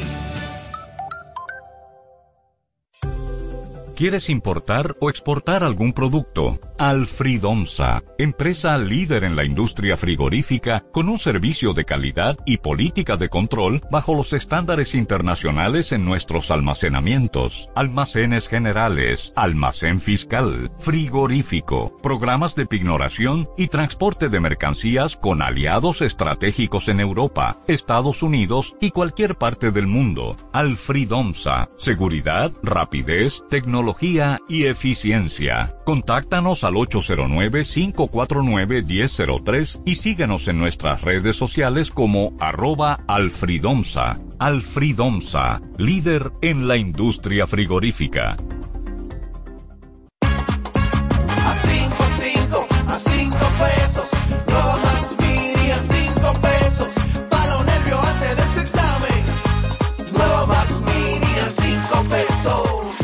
Max Mini, para esos raticos de hambre, por tan solo 5 pesos. Disponible en colmados. Max Mini, perfecta para tu bolsillo. La formación es el instrumento de tu desarrollo. Para aspirar a desempeñar funciones o el crecimiento en una empresa o sector, desarrolla tus competencias o habilidades con diplomados, cursos y workshops especializados en CI Comunicación Integral. CI Comunicación Integral, una marca formadora con instructores expertos y referentes en sus áreas profesionales, con una modalidad 100% virtual. Contáctanos al teléfono de WhatsApp 829-773-9975, al centro de servicios 809-476-9975 o visita nuestra página web como www.comunicacionintegral.org. Trabajar desde casa ya es una realidad en República Dominicana. Ahora trabajo en un ambiente seguro y certificado. Ahora mi seguridad social me cubre mucho más. Ahora mi salario es mucho mejor que antes. Hoy soy técnico en plomería y me encanta lo que hago. Este último año recuperamos todos los empleos perdidos durante la pandemia y seguimos trabajando. El Ministerio de Trabajo se está transformando. Hoy somos mucho más. Hoy somos empleo, trabajo y seguridad social. Hoy somos una institución que está disponible para ti en todo momento. Somos una institución de puertas abiertas, al servicio de toda la ciudadanía. Acompañarte es nuestro deber. Por eso te orientamos a través de los distintos canales. Mediante la autogestión, buscamos facilitar el cumplimiento de tus obligaciones tributarias. Nos interesa que estés al día. Tu aporte fortalece a la nación. Dirección General de Impuestos Internos. Pero mira, Frank con ese equipo nuevo. Oh, lo consiguió en Claro Outlet con un super descuento. ¿Cómo? Vámonos para allá ahora mismo. Aprovecha las ofertas especiales de Claro Outlet en equipos seleccionados. Llévate tu smartphone y laptop con hasta un 100% de descuento. Adquiérelos a través de tienda en línea con delivery gratis o en puntos de ventas Claro. Ven y únete a la red móvil más rápida del país. Confirmado por Speed Test y de mayor cobertura. Conoce las ofertas en claro.com.do. En Claro, estamos para ti. Un momento difícil. Nos estamos enfrentando a un tiempo de decisiones. ¿A quién se le da o no un respirador? ¿Quién consigue una cama? ¿Y tú? ¿Todavía crees que el COVID-19 no es real? Llegó la hora de tomar decisiones extremas, de cambiar esas conductas irracionales. Vacúnate. Hazlo por ti, por ellos y por todos. Somos Super 7. Super 7, renovándonos para ti. La Super 7, 107.7 FM, una empresa que apoya la educación y la cultura, presenta a Cuentacuentos Calife y su formidable historia, Un niño con madera de héroe. Cuenta el Calife, la historia de Matías, un niño mulato de ojos claros, muy observador y disciplinado.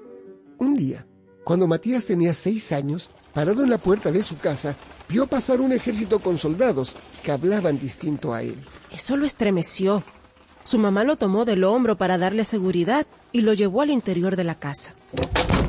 Cuenta el calife que Matías tenía razón de estremecerse, porque ese ejército extranjero invadía su pueblo y prohibiría la educación. Pero la familia de Matías se las ingenió para que él aprendiera a leer y a escribir.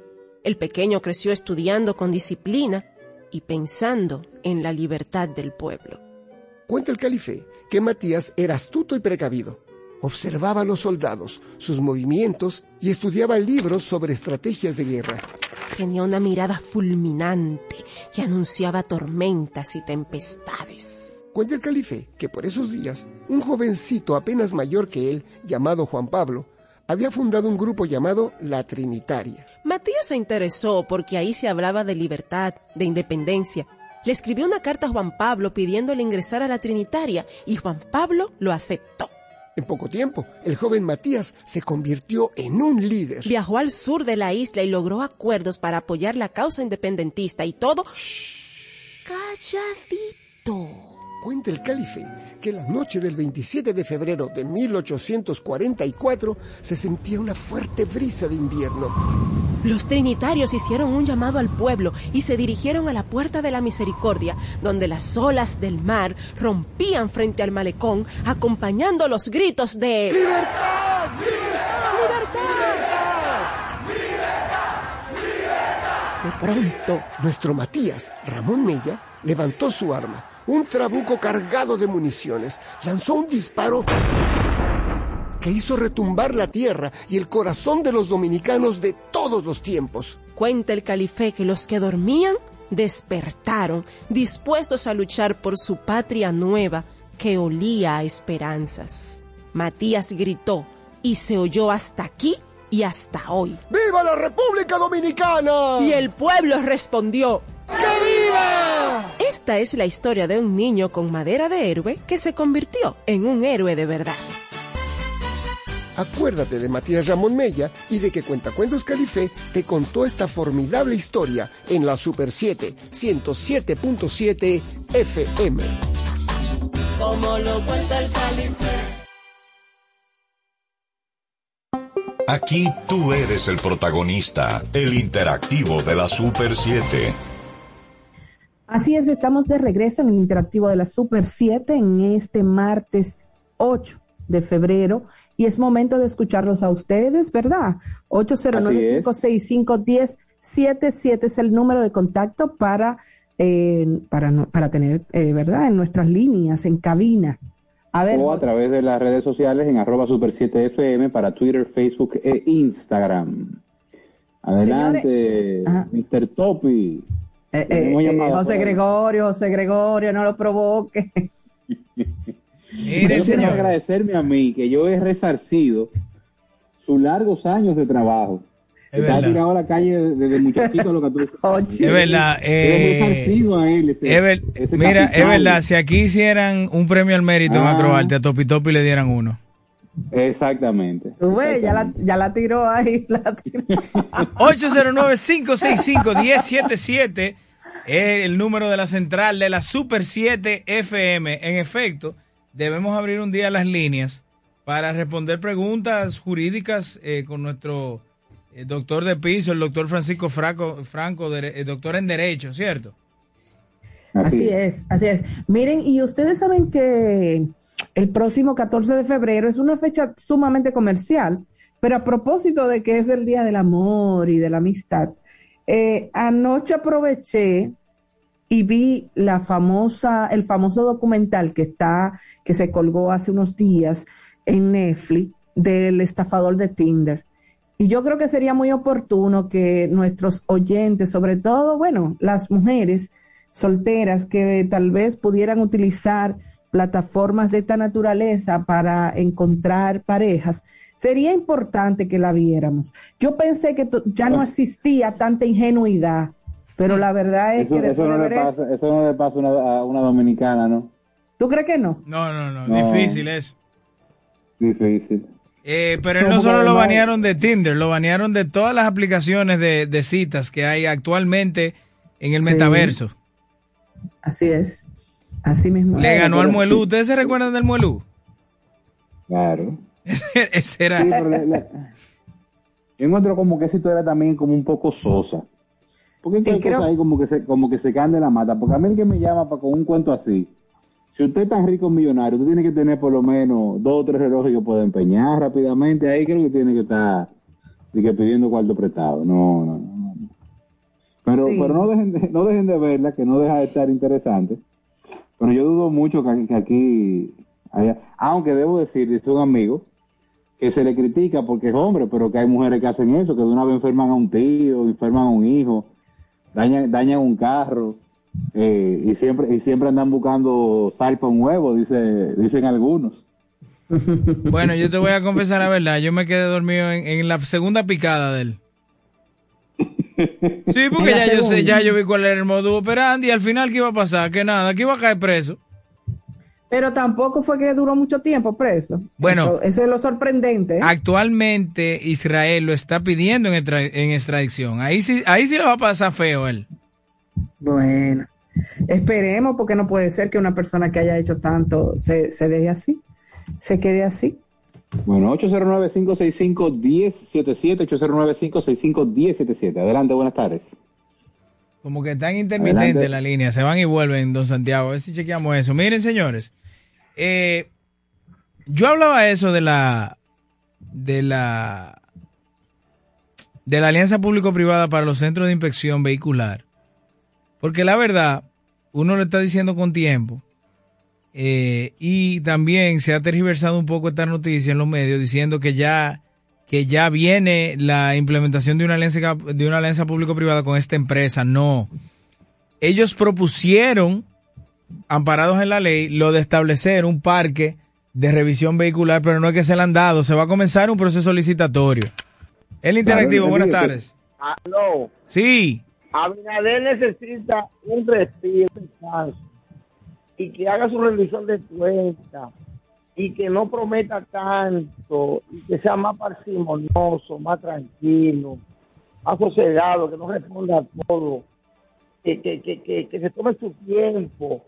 Es que eh, el, eh, se ha convertido en un monstruo todas esas crisis que ellos eh, eh, criticaban. Entonces, son, aquí hay muchos problemas, hay que ponerse de acuerdo todo el mundo para que se den. Gracias. El interactivo, buenas tardes. Buenas tardes. Saludos. Baje su radio, por favor. Baja un poco el volumen de su radio. Ahí está abajo. Sí, diga. Gregorio, uno no se cansa de mencionar al presidente Leonel Fernández. Oye, el presidente Leonel Fernández hizo un aumento a los militares y a todo el mundo sin anunciarlo y sin nada. Yo soy un guardia retirada. Yo ganaba 1.200 pesos. Y cuando Lionel hizo eso, me subió a 12 mil pesos. ¿Cómo tú crees que yo no voy a estar agradecido de Lionel? El Lionel es el único presidente que ha aumentado aquí sin ofrecer. Él viene al país y su aumento. Y nadie se lo ofreció a nadie. Entonces, ¿qué es lo que habla la gente? El Lionel que tiene que volver. El interactivo, buenas tardes. Oh, sí, Brito, disculpa. Yo le quería hacer una pregunta a, a Evelyn, a, Grego- a José Gregorio y a ti mismo. Sí. No sé mucho de fideicomiso, pero yo entiendo que un fideicomiso es como delegar la responsabilidad de una persona a otro, más o menos así, o de una institución a otro, a otro, ¿verdad? Parte de la responsabilidad, la compartimos. lo que- Entonces, Sí, uno básica- si una institución gubernamental, o sea, el gobierno en sí, que empieza a delegar a, a hacer fideicomiso para aquello, fideicomiso para lo otro, no está delegando la, la responsabilidad que el pueblo le confirió a través del voto. Eh, sí, sí, eh, eh, eso, ese es uno de los temas eh, de, que, que se, ha, se ha cuestionado si los fideicomisos son la, la figura ideal para todas las, las cosas que hace el Estado. Es decir, no todo lo que hace el Estado Cabe en un puede fideicomiso. ser, eh, cabe en un fideicomiso. El interactivo, buenas tardes. Buena. Sí, señor. Dice, ah, yo creo que fuiste tú que dijiste ahorita que qué bueno que el 27 de febrero Está cerca. eh, está cerca, pero déjame decirte algo. Ahí hay tres ministros que él debería haberlo quitado hace mucho, que es Fulcar, Sí. que es ministro de Interior y Policía, y el hombre de los dos cachos, de interior- el, de, el de Industria y Comercio, debería haberlo quitado hace mucho. Gracias. ¿Y por qué de los dos Yo no cachos? sé, yo no sabía El esa. demonio. Ah. demonios. Ah. No, no, no, no. El buen amigo, el buen amigo Hito hizo no, no, así no. El interactivo, buenas tardes. Buenas tardes. Sí, señor. Sí, no, eh, lo que decían sobre Leonel Fernández, le voy a decirle que no hay nada malo que tenga algo de bueno y nada bueno que de malo. Este país, en 1996, era un país cualquiera suramericano, un Nicaragua, un, ¿cómo puedo decirlo? Un, un Guatemala, un Honduras. Óyeme, el país tiró para adelante y le entregó a Danilo el tren en camino, igual como se lo entregaron a Luis. Esto es un país diferente. 20 años después, esto es un país diferente. Esto es un país donde la gente, para poner un ejemplo eh, más fácil, en el estadio Quiqueya, la gente no iba a grada, la gente iba a bliches porque no se pagaba. Ahora es al revés, los bliches quedan vacíos. Así que quería hacer esa puntuación. Muchas gracias. Gracias. El interactivo, buenas tardes. Buenas tardes, ¿cómo están? Bien, bien, señor. Mira, yo creo que se le pide mucho a Abinader, porque pedirle a él que no trabaje para los empresarios es como pedir algo sin sentido. Porque, por ejemplo, hay una gran diferencia entre Abinader y, y- y Danilo Medina. Danilo Medina era un pobretón de San Juan de la Maguana que debió defender al pueblo y lo traicionó. Pero Abinader está gobernando bien para los ricos. Para eso fue lo que muchos pobres lo eligieron equivocadamente, pero él está haciendo su papel muy bien. Gracias. Gracias. El interactivo, buenas tardes. Buenas, buenas tardes, bendiciones, chicos. Amén. chicas. A Emily. Saludos. Eh, ¿Cómo yo creo que en vez de pedir al, al gobierno que esté cancelando funcionarios, yo lo que le pediría es que haga su agenda y deje de estar haciendo la agenda de marcha de la marcha verde, la gente de Presión ciudadana, que veo que son los que están como puyando. Pues cuando el gobierno dice que va ahora en su remisión de cuentas a mejorar la ley de contrataciones, contrataciones. que Realmente, todo eso como que a mí no me huele bien. Gracias. Muchas gracias. El Interactivo, buenas tardes. Oye, una cosa. Tú tienes 20 años de un partido robando al Estado. Aquí está la cultura del robo. Eso es indiscutible. Entonces tú agarras, Abinader viene y pone a uno, lo quita porque metió la mano. Pone a otro, lo quita porque metió la mano. Y todo lo que la quitaron metió la mano. Entonces yo pienso que él considera que el fideicomiso es lo más recomendable para, para cuidar el patrimonio del Estado. Porque si lo que estaban eran todos ladrones y él ahora todos los pone están en lo mismo, ¿qué es lo que él tiene que hacer? Bueno, cambia la fórmula. El Interactivo, buenas tardes. Buenas tardes, se lo pone muy cómodo. Ajá, fideicomiso. A ese, a ese fideicomiso hay que eliminarlo y hacerlo de nuevo, a quitarle todas las taritas de, de maña, de malicia que tiene, que la gente no somos pendejos, ya el pueblo entiende todo lo que esta gente hicieron. ¿Cómo lo hicieron? Oye, ese fideicomiso, esa Punta Catalina, eso le dieron un valor que no que no es ni, ni, ni, ni lo mínimo de lo que cuesta la Punta Catalina, la planta Punta Catalina.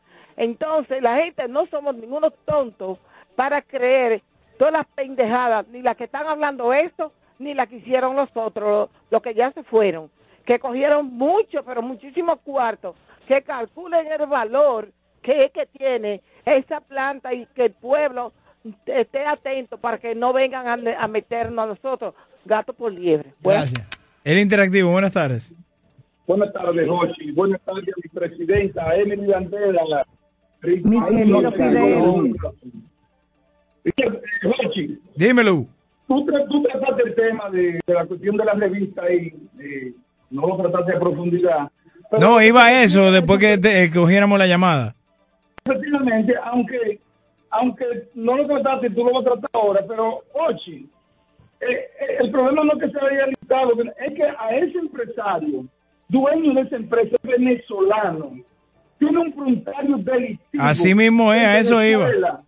En Venezuela y en diferentes Y en países. Panamá. Entonces yo digo una cosa, es que aquí no investiga nadie. Aquí todo el que viene entra por, por, por eh, Pedro Portacio, aquí no se investiga nada. Entonces a eso que le- a ese, a ese es el problema que hay con, ese, con esa cuestión. Aparte de Emily, déjame ya 30 segundos. Sí. ¿Tú crees que esa cuestión de la lista, eh, como dice el- el- el- el- la cuestión en mano, en mano de, de- de- de la iglesia, los principales eh, eh, eh, vehículos que tienen que salir del, del transporte son los vehículos chatarra que, que están con Santos y esas guaguas, esos camiones de fenómeno. Lo van a, lo van a fiscalizar esa gente. No, es un, un- un negocio más. Así que yo lo veo. Deberían comenzar por aquí, por los sindicatos de, trampo- de transporte, por todos. Buenas El- tardes. Buenas tardes, el Interactivo. Sí, es que por la nueva generación. Saludos. Dos cosas. Según ese que llamó ahí defendiendo a, a Abinader, yo quisiera que no defendieran así, porque entonces lo que dijo lo, lo que quiso decir es que los los PRMistas son unos meter manos, porque después que llegue a meter manos, entonces, por otro lado, si cuando Abinader termine el 24, no lo ve nadie ahí. Eh, Oh, pero bueno. él se le va a ¿Cómo que no? llamar ¿Él se va a reelegir? nosotros le llama el presidente. A, a Abinader le va a llamar. Es medio presidente de la República, porque está dando la mitad de- de- del Estado en fideicomiso y alianza pública-privada. Buenas tardes. Gracias. El Interactivo, buenas tardes. Saludos. Sí. Eh, cuando usted se refirió de, de transferirle la responsabilidad del Estado al sector privado, porque las personas no suelen ser serias. Pero si lo que se busca es político, porque tienen un compromiso, no, no es lo mismo que si quieren buscar personas serias dentro de las instituciones, van a encontrar miles que pueden hacerse el mismo trabajo con seriedad. Porque aquí hay funcionarios que todo el mundo sabe que son serios y otros que todo el mundo sabe que no son serios. Muchas gracias. Gracias. Eh, y el interactivo, buenas tardes. Aló. Sí. Si, po- si ponemos en contexto, el gobierno del PND, los políticos nos robaron, fueron personas allegadas. No tenemos la más, más cara de América Latina. No tenemos la tercer metro. No tenemos... La, o sea, lo que te quiero decir, que el PND, el gobierno de Danilo, hizo cosas y todo el mundo tiene el frente hacia Danilo. Son allegados a él, los que han robado. Este se el gobierno, en este se está dando también y se va a seguir dando. Aquí hay una cultura, aquí hay una cultura del, de- de- de- del palo acechado, de que, que pueda robar la mano. El interactivo, buenas tardes. Sí, buenas tardes. Le tengo una primicia a ustedes. Cuéntela, Para que cuéntela. ustedes pongan al pueblo a gozar. ¿Qué pasaría si las elecciones fueran mañana? ¿Qué usted cree que pasaría? No, cerró. Ay, colgó. El interactivo, buenas tardes. Sí, fíjate, escúcheme, eh, eh, es Ricardo. No, Jochi Rosario. ah, Jochi, Jochi, ¿cómo está Cándida? Y, Saludos, y doña Cándida. José Gregorio está por la vía de Zoom y Evelyn también. Ah, Emily, ay, ¿cuál está ahí? Eh, yo, Jochi, y José Gregorio también. Ah, ok, un saludo para José Gregorio y para usted también. Sí, este, saludos. La, la situación es que le, le van a, doblar el pulso al presidente, porque esa gente del PRM, que son los mismos del PRD de antes, son gente muy, muy ambicioso y no piensan en el pueblo. Entonces ellos hacen cosas, mira, dos jovencitas, hembras, y las dos metieron la pata, eso en el, el Ministerio de la Juventud. Y los otros que están callados, ay, no han dicho nada de eso, eso están toditos calladitos, eso no lo van a meter preso nada. Eso le, lo de quedan callados, le pagan su, su, cuarto y no están de que en, empleo público. Señores, eso es una corrupción que, en todos los partidos. Él dice, ok, que sea un presidente que quiera hacer la cosa bien, que quiera, pero tampoco los cuartos que tiene lo tiene en este país, lo tiene por allá, en, en, en otro, en otro territorio que no es nacional. Entonces son malos ejemplos, malos ejemplos del presidente que debería de tener todo su dinero aquí, en el país. Un empresario es el presidente. Por eso que él se queda callado con toda la diabluría que hacen esta gente y estos empresarios.Nosotros estamos desesperados con esta situación.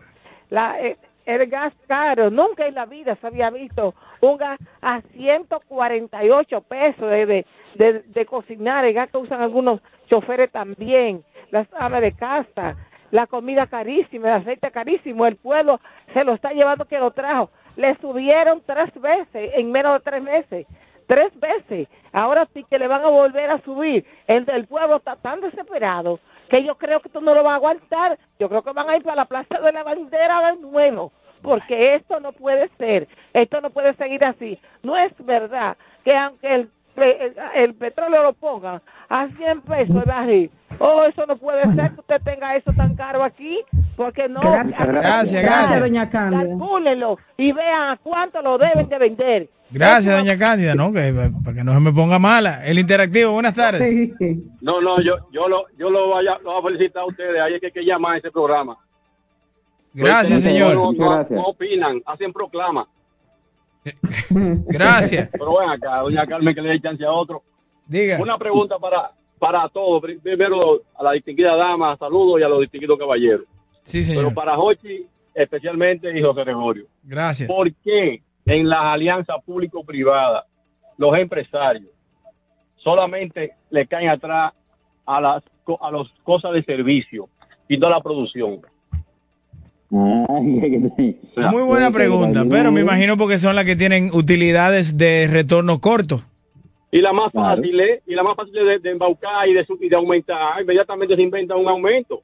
Sí, sí, sí. Pero la producción no, porque por ejemplo, aquí hay muchísima tierra del CEA. ¿por qué no Claro que deberían cogerla en una alianza público-privada con el Estado Dominicano. Tiene toda la razón ahí. ¿Por qué, no se, ¿Por qué no se embaucan con la tierra del CEA, que hay muchísima? A sembrar.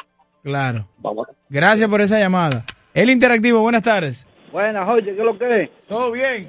Y los amigos, ¿cómo están José Gregorio y la joven? También, ahí están escuchando. Saludos, Oiga lo saludos. que le voy a decir, Jorge, ahora. Es Sí. Enrique. No, yo Ah, soy ok. Mirciade.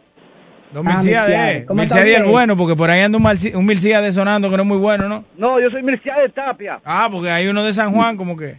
Pues, mire, si las elecciones fueran mañana, fuera para afuera, que- porque a cada esquina se paran ocho gente y seis dicen que van para afuera ya. Y entonces, gracias. Última llamada del interactivo, buenas tardes. Buenas tardes. Sí. Eh, yo estoy llamando solo para hacer una observación.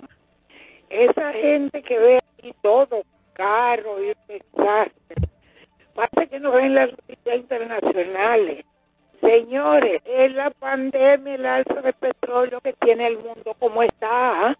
Y además, los otros tuvieron el poder 20 años y ahora quieren que Abinader en dos años resuelva todos los problemas. Por favor, vamos a ser más justos. Gracias. Última llamadita, ahora sí, el interactivo, buenas tardes. Buena, buena. Sí. ¿Sabes que cuando una persona se está ahogando, si hay un grupito de gente ahogándose y se tira uno solo a salvarlo, ese también se ahoga porque lo que se están ahogando lo ahogan. Eso le pasa al gobierno. El país estaba al borde de ahogar y se tira el gobierno a, tratar de ayudarlo. Pero hay mucha gente que no ven que lo están ayudando. Lo que ven es que no, no fueron en un barco a sacarlo en un ferry sino que fueron a sacarlo al paso, está nadando al pastito. O sea, la cosa no estaba bien, estábamos agarrados y nuestro futuro estaba decidido a ir a un colapso. Un grupo de gente peledeístas que tenían el país secuestrado, hermanos. No se dejen llevar de los peledeístas que van a seguir cacareando. Gracias. Bueno, señores, lamentablemente hemos llegado al final del interactivo. Escuchar unas palabras finales de José Gregorio y nuestra querida Emily. No, darle las gracias a todos por su sintonía eh, y que mañana estaremos de nuevo aquí entre 2 y 4 de la tarde acompañándoles como siempre en este su interactivo. Totalmente de acuerdo. Mañana estaremos en contacto con ustedes nueva vez. Así que hasta mañana. El interactivo siempre contigo. La Super 7 presentó el interactivo de la Super 7. Hasta una próxima entrega.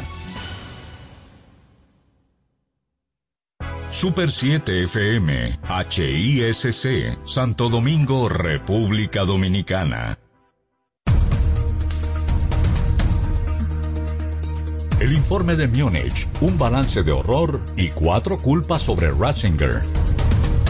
Y ahora las noticias del portal super7fm.com. Desde Berlín, la carta del Papa emérito Benedicto XVI en la que expresa su dolor por los abusos cometidos en su periodo al frente de la Arquidiócesis de Múnich sigue a la difusión de un informe elaborado por un equipo de abogados alemán que Joseph Ratzinger primero negó para luego retractarse. Como última información pasamos al Vaticano. El Papa Francisco afirmó que la trata de personas es violencia y una herida profunda en el cuerpo de la humanidad y animó a las mujeres y a los hombres a combatir todas las formas de esclavitud y explotación. Para ampliar los detalles de este boletín de noticias, visite nuestro portal super7fm.com. Información al instante en Super 7, 107.7 FM. Pero mira, Franco con ese equipo nuevo. Oh, lo consiguió en Claro Outlet con un super descuento. ¿Cómo? Vámonos para allá ahora mismo. Aprovecha las ofertas especiales de Claro Outlet en equipos seleccionados. Llévate tu smartphone y laptop con hasta un 100% de descuento. Adquiérelos a través de tienda en línea con delivery gratis o en puntos de ventas Claro. Ven y únete a la red móvil más rápida del país. Confirmado por Speed Test y de mayor cobertura. Conoce las ofertas en claro.com.do. En Claro, estamos para ti. Te van a enviar unos chelitos y no tienes cuenta. Con tu efectivo Banreservas es así de simple. Solo utilizando un código. Dile a tu gente que te envíe tu efectivo desde donde esté a través de tu app Banreservas o desde tu banco. No requiere que tengas cuenta. Retíralo como una remesa en cualquier cajero automático Banreservas o subagente cerca sin necesidad de tarjeta. Tu efectivo Banreservas. La forma más cómoda de enviar y retirar tu dinero. Banreservas, el banco de todos los dominicanos. Adquiere el TCL 20 Pro 5G exclusivo en Claro. Tecnología de punta asequible para ti. Visita tu punto de venta Claro más cercano o accede a su tienda virtual claro.com.do. La formación es el instrumento de tu desarrollo. Para aspirar a desempeñar funciones o el crecimiento en una empresa o sector, desarrolla tus competencias o habilidades con diplomados, cursos y workshops especializados en CI Comunicación Integral. CI Comunicación Integral, una marca formadora con instructores expertos y referentes en sus áreas profesionales, con una modalidad 100% virtual. Contáctanos al teléfono de WhatsApp 829-773-9975, al centro de servicios 809-476-9975 o visita nuestra página web como www.comunicacionintegral.org. Escucha nuestra programación por Tuning Radio como Super 7 FM. Motorista, nunca te metas entre dos vehículos en marcha. Cualquier contacto te puede hacer caer al piso. No seas imprudente. Un mensaje de la Super 7. Información directa al servicio del país. Desde las 6 de la tarde sintoniza Sobre Ruedas con Harold Abbott, tu programa especializado en el mundo de las ruedas y el sector automotriz. Informaciones de interés de forma sencilla y clara. Sobre Ruedas con Harold Abbott, de lunes a viernes por la Super 7. Día a día, comprometidos con la ciudadanía, apostamos a una democracia justa y equilibrada, participando activamente junto a nuestros oyentes en la construcción de un periodismo ciudadano, colaborando activamente en ser voces de cambio para una mejor nación. Super 7, información directa al servicio del país. Banreservas presenta Desde este momento escuchas El Imperio de la Tarde con Miguel Tavares, Abelino García, Jaime Rincón y Héctor Herrera Cabral. El Imperio de la Tarde, el Imperio de la Verdad. Así comienza.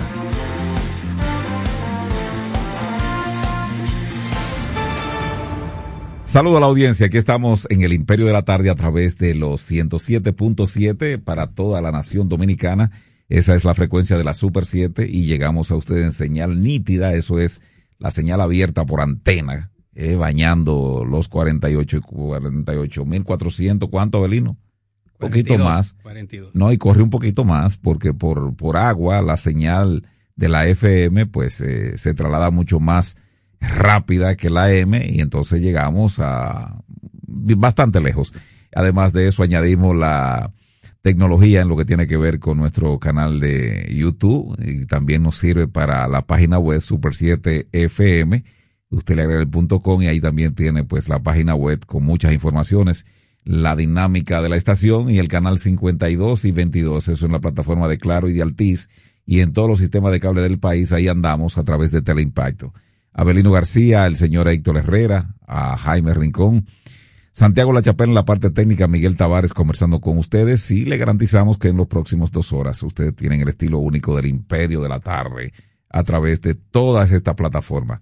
Abelino, muchas informaciones. Un lunes que, que inició con fuego, con fuego, fuego, fuego. Anoche hubo una reunión, no se sabe si de emergencia o para tratar temas eh, que tienen que ver con el Estado dominicano del presidente un consejo de gobierno no no subrepticio no no no no. Diríamos este porque eh no tampoco. Quítale eso. No te lo permito Belino. No te lo permito. No vamos a decir vamos a decir eh, un, un, consejo de gobierno eh, abrupto eh, abrupto porque no estaba planificado y anunciado. Eh, pero bueno ojalá que de ahí se haya filtrado o se filtre algo para saber que los temas tratados hay muchas especulaciones en ese aspecto que el presidente está un poco molesto con algunas acciones de funcionarios, entonces está mandando que se pongan las pilas.